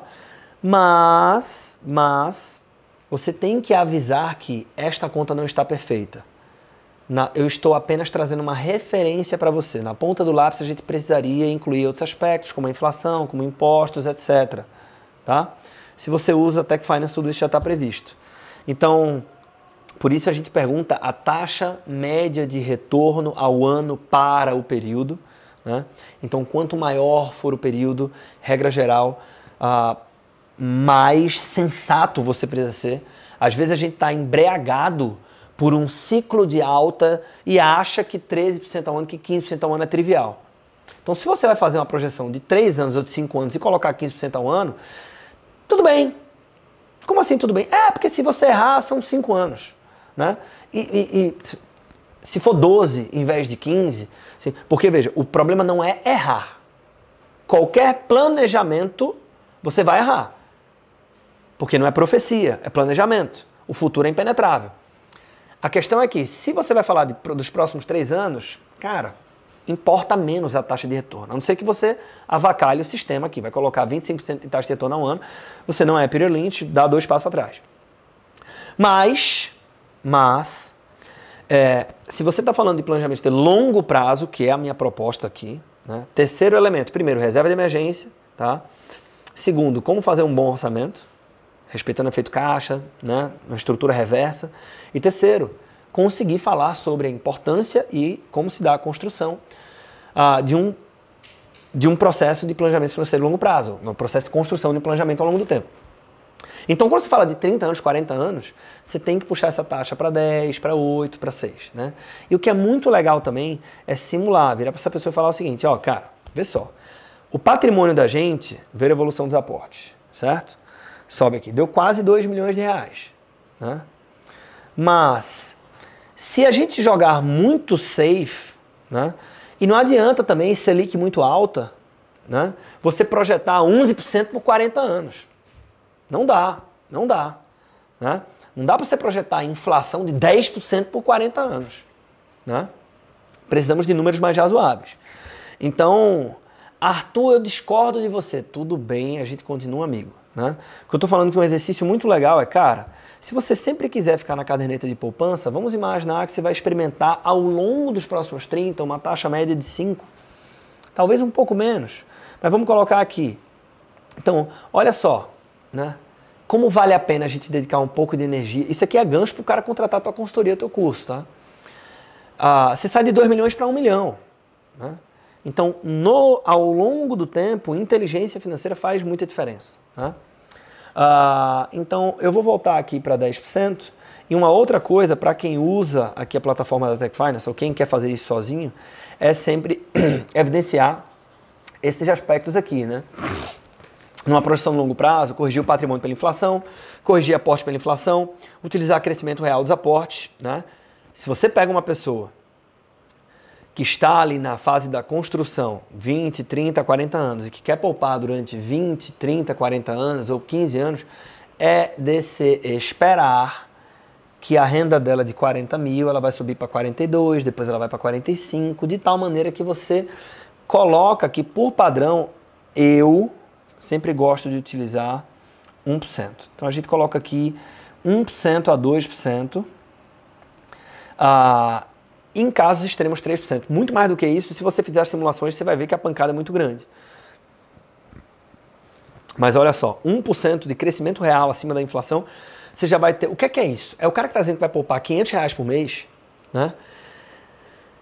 Daqui a um ano, né, você vai ajustando. Daqui a outro ano, você vai ajustando. Você vai ter um crescimento. Você vai ter inflação, mas o salário dele vai crescer acima da inflação, de tal maneira que ele vai poder ter um crescimento real dos aportes dele. Tá? Então você sai de 2 milhões para 2 milhões e meio. Então, enfim, ter condições, elemento número 3, de mostrar isso. Quem já usou isso aqui, pode até dar o depoimento no chat aqui. Quem já usou isso aqui com clientes, sobretudo de forma visual, que é como está aqui, tá? sabe que isso gera efeito encantamento, isso gera efeito alto. Que é o cara que tá, tá vendo tua, tua demonstração aqui, ele fala, caralho, mas, mas 2 milhões e 400 é o quê? né? Você pegou a atenção da pessoa, né? Porque 90, 95% das pessoas simplesmente não têm essa clareza. Então, se você consegue mostrar isso para essa pessoa, você já pode conversar com 90, 95% das pessoas. Beleza? Vamos voltar para mim aqui, Lucas. Só um minuto, galera, para eu uh, fazer do meu computador um tablet novamente. Uh, beleza. Deixa eu botar o carregador aqui. Volta com ele, volta com ele, volta com ele. Lucas, tudo certo aí? Áudio, vídeo? Tudo certo. Tadã. Ô Jacia, a gente pode fazer uma live só para falar de pessoas endividadas em estágios de endividamento crônico, tá? Eu não vou mergulhar aqui agora nesse assunto, não. Mas esse é um assunto que tem conteúdo nosso aqui na ED sobre isso. É, eu já tive experiência com super endividados e posso produzir uma live class sobre isso, tá bom? É... Vamos seguir, vamos seguir. Eu vou olhar para todos os comentários, só para a gente fazer uma coisa ah, sem estar tá tão esticada. A gente começou às 8, 1 e 20, está ótimo. Então, é, basicamente, né, é, o que é que, o que, é que eu, eu tenho que estimular as pessoas mostrando que né, é, x hoje é igual a y amanhã, né, e que ah, incorrer no sacrifício de X para ter Y vale a pena. Mas no final do dia é muito mais profundo do que isso. Né? Eu estou utilizando a parte racional dos números para tangibilizar né, a, a, esse, que essa compensação ela, ela é positiva. Né? Aquilo que eu falei antes de entrar no software. Então, se eu tenho condição de fazer um desenho de longo prazo com o meu cliente, com os meus alunos, cara, eu posso conversar com muita gente. E para finalizar, tá? Eu vou falar o seguinte. Isso aqui vocês vão. Eita, esse tópico número 4, esse tópico número 4, isso aqui é massa para curso, para live, tá? Consultoria também serve muito bem. Que é uma população do tamanho do Maracanã.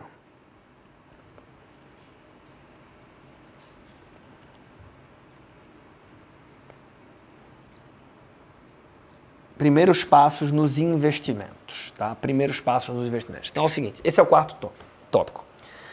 Sendo que eu vou colocar ele como cereja do bolo, como opcional, tá? Por quê? De verdade, eu sei que é, é mais sexy, é mais sedutor, é mais legal falar de investimentos para muita gente, mas se você sabe ajudar a pessoa, falar de forma adequada, que funciona na vida real, tudo isso que a gente viu aqui, sobre reserva, orçamento e a construção do patrimônio ao longo do tempo, Dá para você faturar cinco dígitos por mês trabalhando em consultoria financeira sem nem saber o que é, que é a B3. Dá para fazer, tá? Agora, tem muita gente que gosta e tem muito, né? Muita demanda, porque quanto mais fintech, tech, não sei o que, banco digital, influenciador, YouTube e tal, falando sobre esse assunto, maior o nível de consciência das pessoas, o que é muito bom para a gente. Né? Então, com o nível de consciência maior, às vezes a pessoa precisa colocar energia no orçamento, mas ela quer saber sobre investimentos. Então faz muito bem para o seu eu consultor financeiro, consultora financeira, você conseguir versar pelo menos sobre os primeiros passos. E aí, sobre primeiros passos, né? Onde que a população normalmente coloca a grana? Coloca na caderneta de poupança. Basicamente, você pode fazer isso. Eu ia trazer para aula, peço desculpas, eu não consegui fazer por conta da correria de obra, mas eu ia pegar isso e compartilhar essas telas com vocês para poupar um pouco o teu tempo, você poderia tirar print aqui e usar as mesmas telas que eu. Mas coloca aí no Google, tá? Se você não tem acesso a economática, alguma coisa mais sofisticada. Caderneta de poupança versus inflação, né? Imagens. Aí você vai ver lá, né? Que existem períodos onde esse cara perde desse, né? Ou seja, você tem a ilusão monetária, né? Você coloca 100 reais no começo do ano, você há um ganho nominal, né, porque a taxa da caderneta de poupança é, efetiva foi de, sei lá, 8%, então 100 reais virou 108, mas a inflação foi de 10%, então na verdade essa pessoa perdeu o poder de compra. Né? Então a gente, a gente entende isso, mas vale investir energia nessa explicação e veja, esse exemplo dos 100 reais, porque o massa dos 100 reais que é uma taxa de 10% sobre 100 vira 110 reais. Todo mundo entende isso, tá? Então, quando eu fui explicar essa questão da poupança perder para a inflação, esse gráfico, é, porque visualmente você vai mostrar, sempre que a linha da poupança ficar abaixo da linha do IPCA, você está perdendo dinheiro aqui, você está perdendo dinheiro aqui, você está perdendo dinheiro aqui, tá? E aí depois você vai pegar e falar o seguinte, como assim perdendo dinheiro? Então vamos pegar esse ano aqui, você teve 7 contra 10, 100 reais, você poderia comprar essa camisa, você deixou de comprar para comprar no final do ano, você olhou para a caderneta, você tinha 107. Mas a inflação foi 10%. Então a camisa não era mais 100, a, a camisa era de 110. Então no começo do ano você comprava uma camisa com 100 reais, falando, você não compra mais. Você perdeu o poder de compra. Então esse exemplo, ele, ele sempre funcionou muito bem comigo, tá? Tem 200 formas de você explicar a mesma coisa. Para a pessoa física comum, normalmente isso funciona muito bem.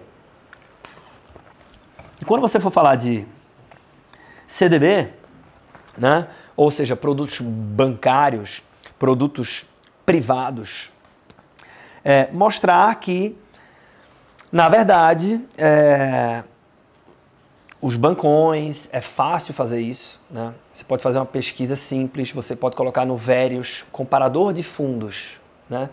É, ou então escreve só comparador de fundos, porque acho que o Verius tirou deles do ar. Mas é que a gente, a gente simula na economática. Mas o fato é que você coloca lá, comparador de fundos, e você vai pegar lá, coloca o nome de um grande banco, é Bradesco, aí vai aparecer um monte. Você pode ir até pelo patrimônio líquido, tá?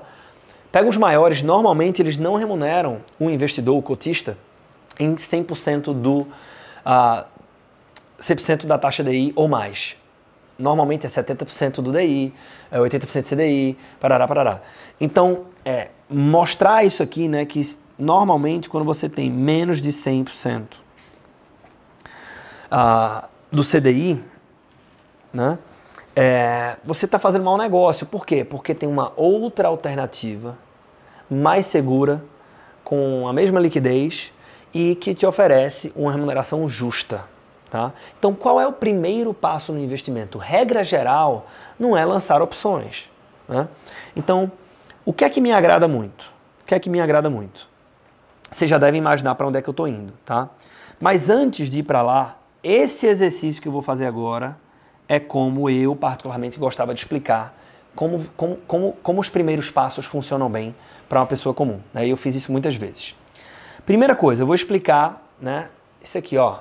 As pessoas normalmente vão te oferecer caderneta de poupança, CDBs e tal, mas a chance de você eh, perder dinheiro aqui existe, ponto um. E ponto dois, por que, que você vai colocar o seu dinheiro? A gente não está falando de reserva, tá, pessoal? Por que, que você vai investir o seu dinheiro numa alternativa ah, men menos boa para você, tá? E além disso, essa alternativa que eu vou te apresentar, há um componente educacional muito bom, né? Você vai se tornar um investidor melhor quando você concluir e não é difícil. Então você tem muitas vantagens para seguir por aqui. Beleza, Apre adultos aprendem aquilo que parece útil. Então tenham atenção da pessoa. Dito isso, tem uma pergunta aqui que precisa ser respondida.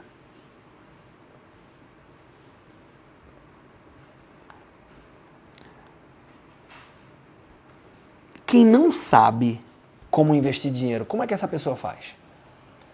Quem não sabe, então tem um veículo extremamente popular. E esse veículo funciona da seguinte forma: essa pessoa ela não sabe o que fazer com o dinheiro dela. Ela tem dinheiro aqui, certo? E aqui você tem um camarada chamado fundo de investimento. Então, se eu não sei o que fazer com o meu dinheiro, eu posso pegar esse dinheiro, entregar ele para um gestor um profissional do mercado financeiro. Eu estou explicando do jeito que você pode explicar na sua palestra, tá? Por isso que eu estou explicando, eu sei que você sabe disso. Para um profissional do mercado financeiro que ele só respira isso. Ele se preparou para isso. E em teoria ele é muito bom para investir dinheiro. De pessoas como você e como várias outras pessoas que não sabem, porque seu trabalho é outro. Sendo que você não investe no fundo. O fundo é um. Isso aqui é importante, tá? O fundo é meramente um veículo através do qual esse gestor ele vai comprar ativos ou produtos financeiros. Tá? Então você não tem como investir no fundo. Ah, eu estou comprando cotas do fundo, estou investindo no fundo tal. As pessoas falam assim. Você vai ensinar para os seus clientes que você não investe. Você investe em ativos através do fundo. O fundo é um veículo que carrega o dinheiro dos, dos cotistas até um determinado ativo. Ótimo. E esses ativos, eles pagam uma determinada rentabilidade, tá? Então aqui tem uma rentabilidade implícita nesse processo. E, e, essa rentabilidade, na hora que ela acontece, ela é devolvida para de onde que esse dinheiro veio. Ele veio do fundo de investimento, então devolve para lá. E aí, o gestor desse fundo aqui, ele vai devolver o dinheiro. De quem é o dinheiro? O dinheiro é meu, pô, não é do gestor. Ótimo. Então vai, ele vai devolver essa rentabilidade para você, sendo que ele trabalha. Então ele vai tirar uma taxa de administração e outras coisas que podem vir no caminho aqui como performance fee, tá? Então, essa é a lógica de um fundo de investimentos. Quando é que é bom para mim seguir por um fluxo ou por um caminho como esse, né? Ora, Sempre que a rentabilidade descontada desta taxa aqui, de qualquer outra taxa, for sensivelmente maior do que aquilo que eu conseguiria, conseguiria fazer sozinho, me parece um bom negócio. Né? Então, o problema não está aqui na taxa. A pessoa trabalha, ela tem que receber, tá certo, pô. Né? O problema é que o Banco Central do Brasil identificou lá em 2002, tá? Na verdade, um pouco antes disso. Mas já já vou explicar porque está 2002 aqui.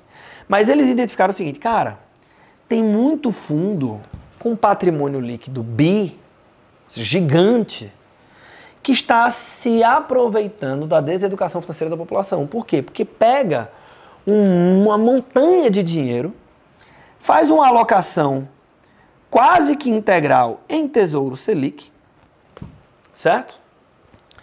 Que na época letra financeira do Tesouro, e depois devolve esse dinheiro. Ou seja, o cara está trocando uma nota de 100 por duas de 50 e ainda está ficando com 10. Assim, ele, ele basicamente não está tendo trabalho nenhum. E não parecia muito justo isso. Né? Então, em 2002, nasce, alguns aí já mataram, né? esse camarada aqui. O Tesouro Direto, certo? Sendo que, o que é o Tesouro Direto? Isso aqui é interessante. Tesouro Direto é um programa não é um título, não é um valor mobiliário e nem é um ativo, nem é um produto. Então, qual é o fluxo? Como é que ficou essa, ideia, essa história desse fluxo, certo? Então, olha só. Diminui aqui. Tem aqui uma pessoa que ela diz assim, cara, eu quero investir dinheiro, eu tenho dinheiro. Ótimo.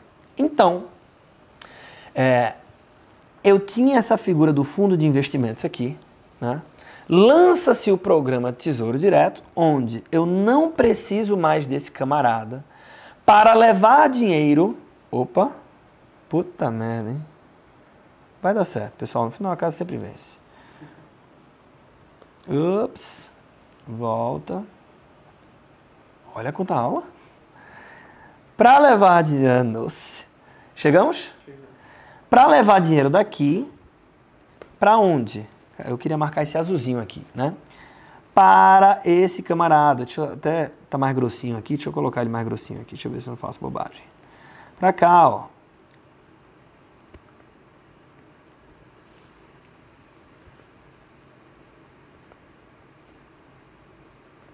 Para que eu acesse isso aqui.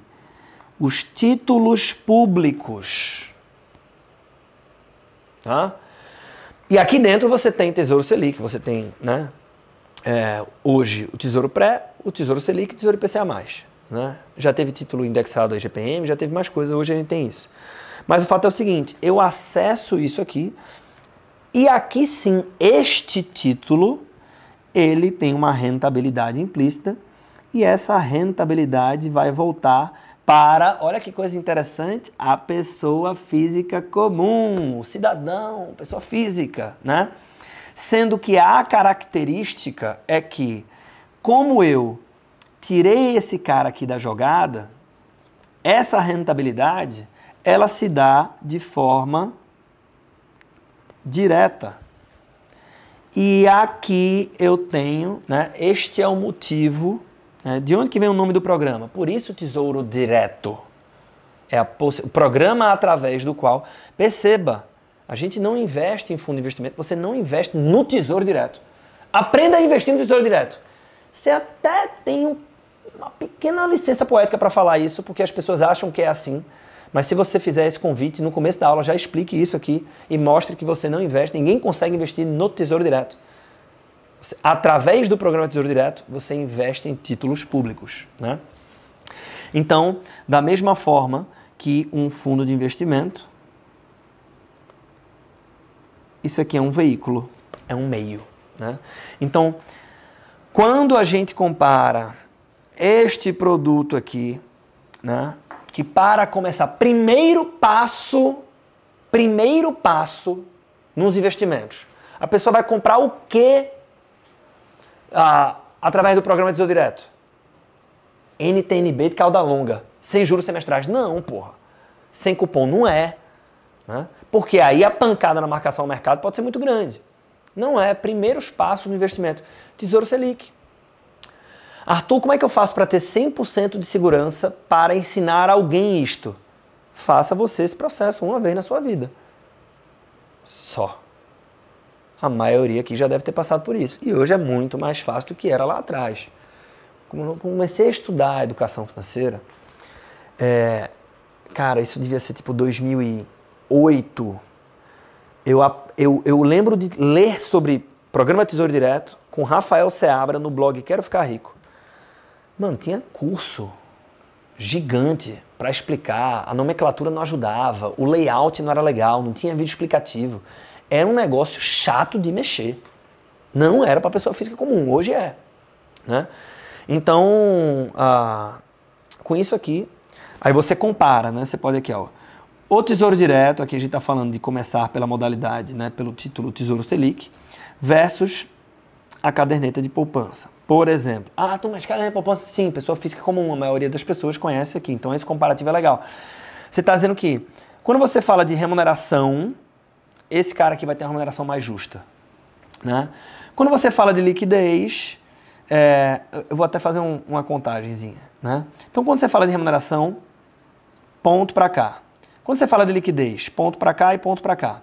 Quando você fala de segurança, ponto para cá e, cara, na prática, meio ponto para cá. Meio. Né? Assim, são muito seguros os dois, assim. Você vai num bancão e tal. Né? Ah, porque uma vez no Brasil tal. É verdade.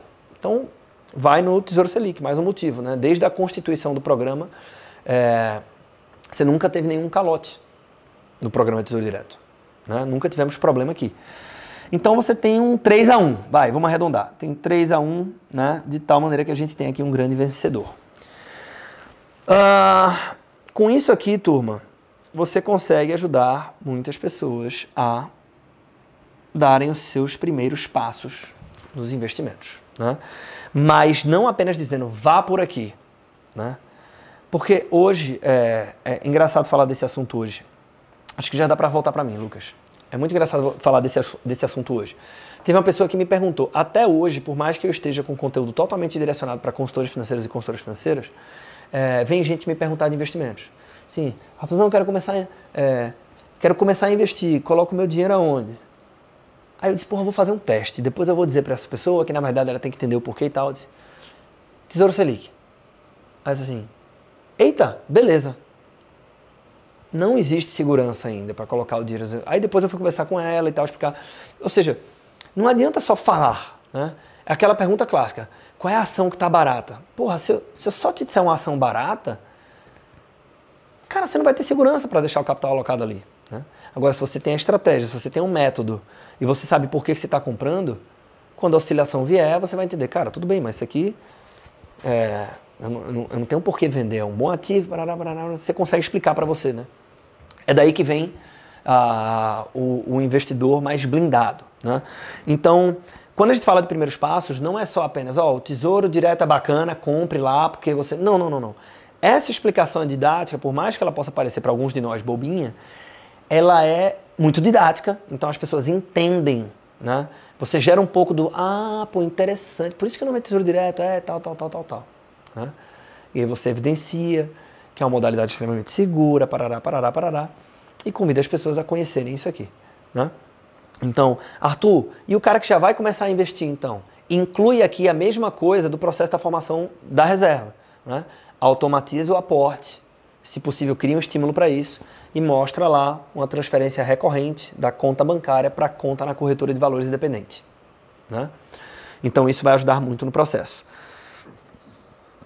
Beleza, turma? Deixa eu ver aqui, ó. Tivemos uma excelente retenção.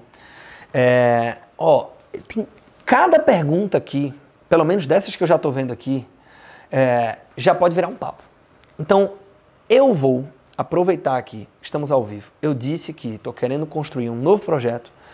Até então, o nome desse novo projeto é Live Class, né? que é uma aula ao vivo. E é bonitinho, alguém soltou aqui e ficou Live Class. Então, ao invés de ter lives espalhadas, concentrar a energia em uma boa live, uma live feita com roteiro, com cuidado, com conteúdo, mas também assim, não é uma, uma aula pirotécnica. É um papo, às vezes com Excel, às vezes com software da Tech Finance. Né? Por exemplo, tem muita gente que pergunta, cara, qual o melhor momento para usar aporte dinâmico? Faz uma, faz uma construção no preciso e tal, não sei o quê. Então, é, por mais que o master plan da Tech Finance seja muito completo, surgiu essa ideia, essa inquietação de ter encontros marcados.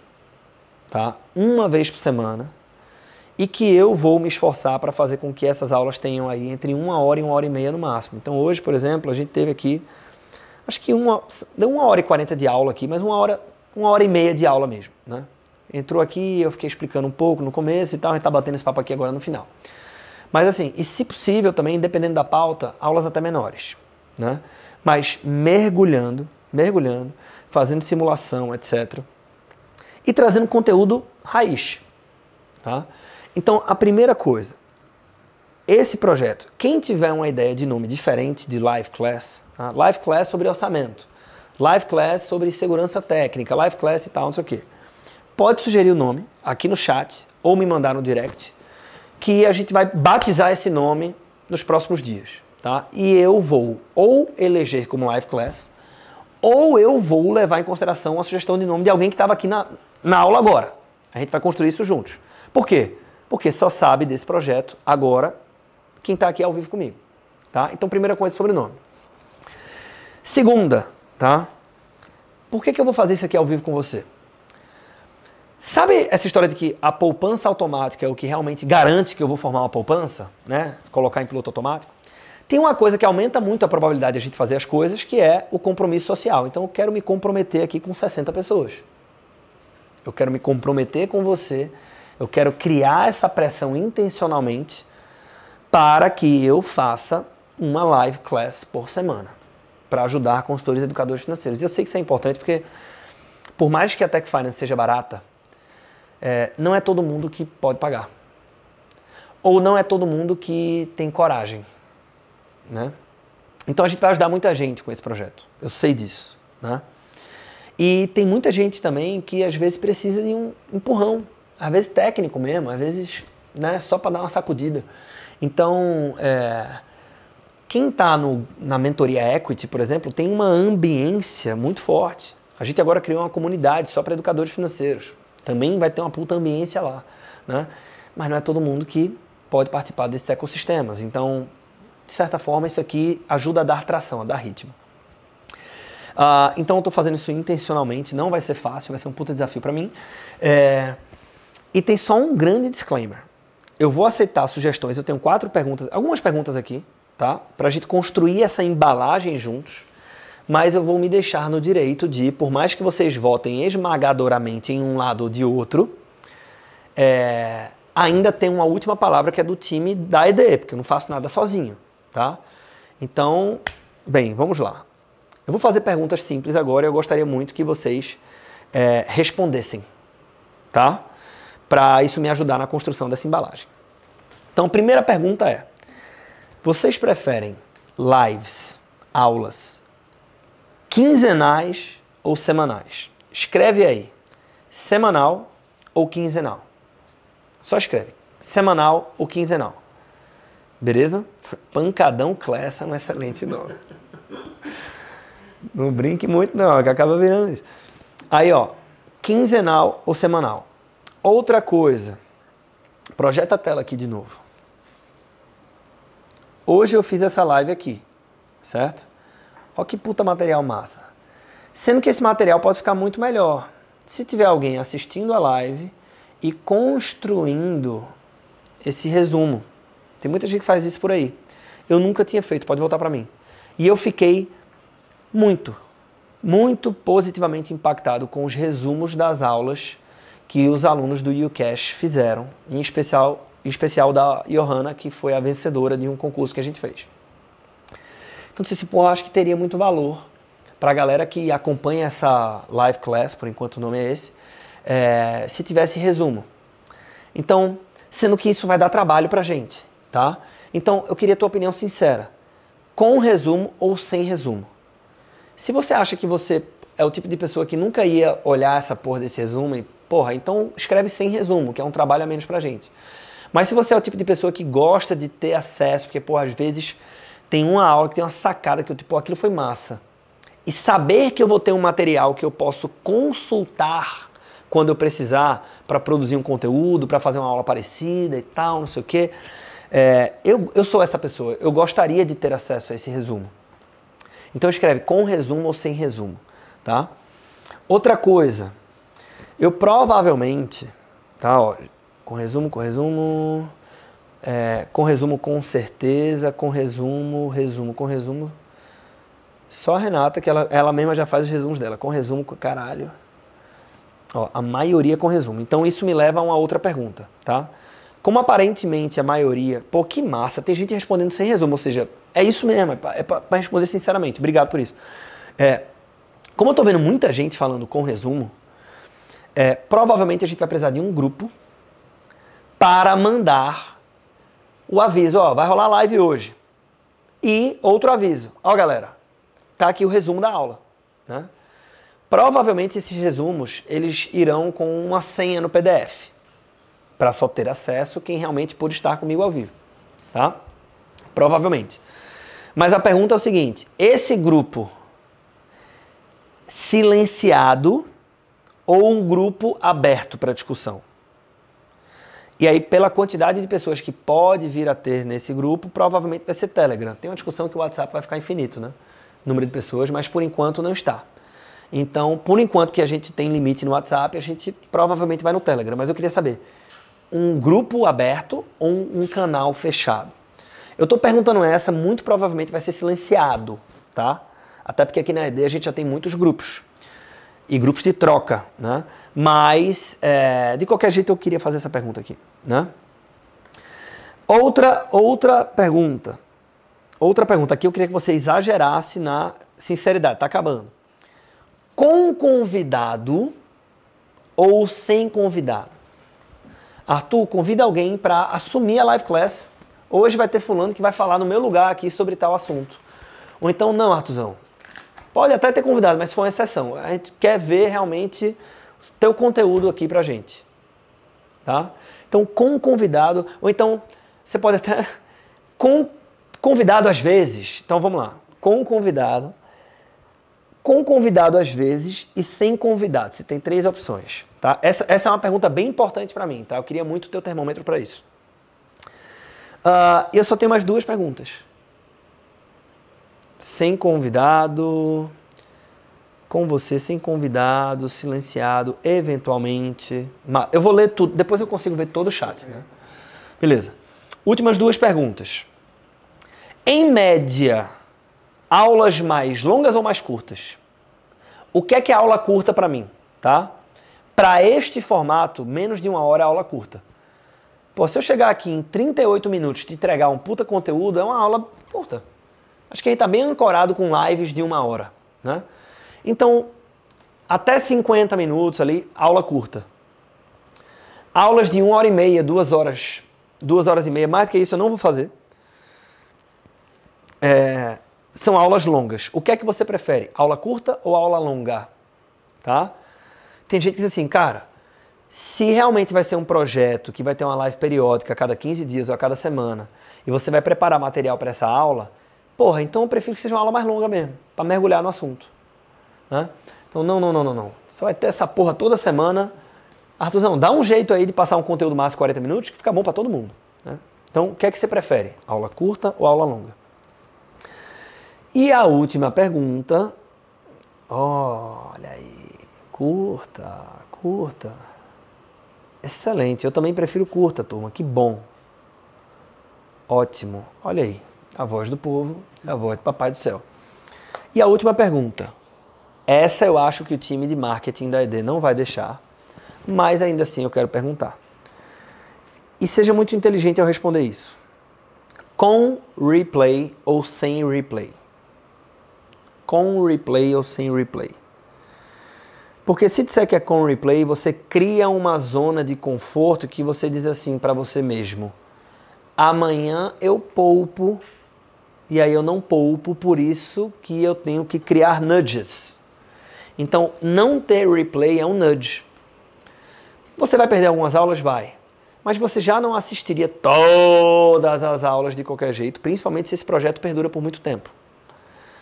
Sendo que quando você diz assim, não tem replay, você cria uma pressão para fazer uma forcinha para estar lá. Né? Então, tal parece que não, mas muitas vezes é melhor para você que não tenha replay. Mas vamos lá, pergunta aberta: com replay ou sem replay? Com replay ou sem replay? Surpreendeu, né? Olha aí, ó, sem replay. Galera, isso que eu tinha preparado para vocês, né? Muito obrigado pela sua presença hoje. É, eu espero que esse conteúdo ajude. Eu tenho, afirmo categoricamente, se você sabe falar sobre reserva de emergência, uh, orçamento, primeiros passos para investir e volta constituição e planejamento financeiro a longo prazo, né? deu um branco aqui. Esses quatro assuntos você você tem palestra, você tem workshop, você tem consultoria individual, você tem consultoria para casal, você tem conteúdo para rede social. E você pode vender consultoria financeira. E você pode vender um curso de educação financeira, tá? Tem muita gente ganhando muita grana com o básico, porque foi uma frase que eu disse no começo dessa aula. O básico bem feito funciona. E aí o que eu vou pedir agora, só também como termômetro, uh, chegou aqui até o final, tira um print agora, vou dar um, vamos dar um, pode ser a hora, tu tira um print aí também. Tcharam! Né? Nessa escuridão aqui, é... E me posta, me marca lá nos stories, pode ser pequenininho, mas me marca lá e escreve uma frase ou um conteúdo que você achou legal, né? Só para eu saber se o conteúdo, ou então você pode, ó, super simples. Qual foi o conteúdo que você mais gostou? O de reserva de emergência, o de planejamento, de longo prazo, é, o de primeiros passos para investir ou de orçamento qual que você mais gostou, tá? Então você pode ou escrever uma frase que você achou legal dessa live, ou qual desses quatro conteúdos você mais gostou, posta, me marca lá que eu vou curtir. Uh, te agradeço se você fizer isso, se você não fizer isso, uh, tá tudo bem. E espero encontrar com vocês na próxima live class, se for esse mesmo nome, beleza? Boa noite, turma, tamo junto demais. Forte abraço.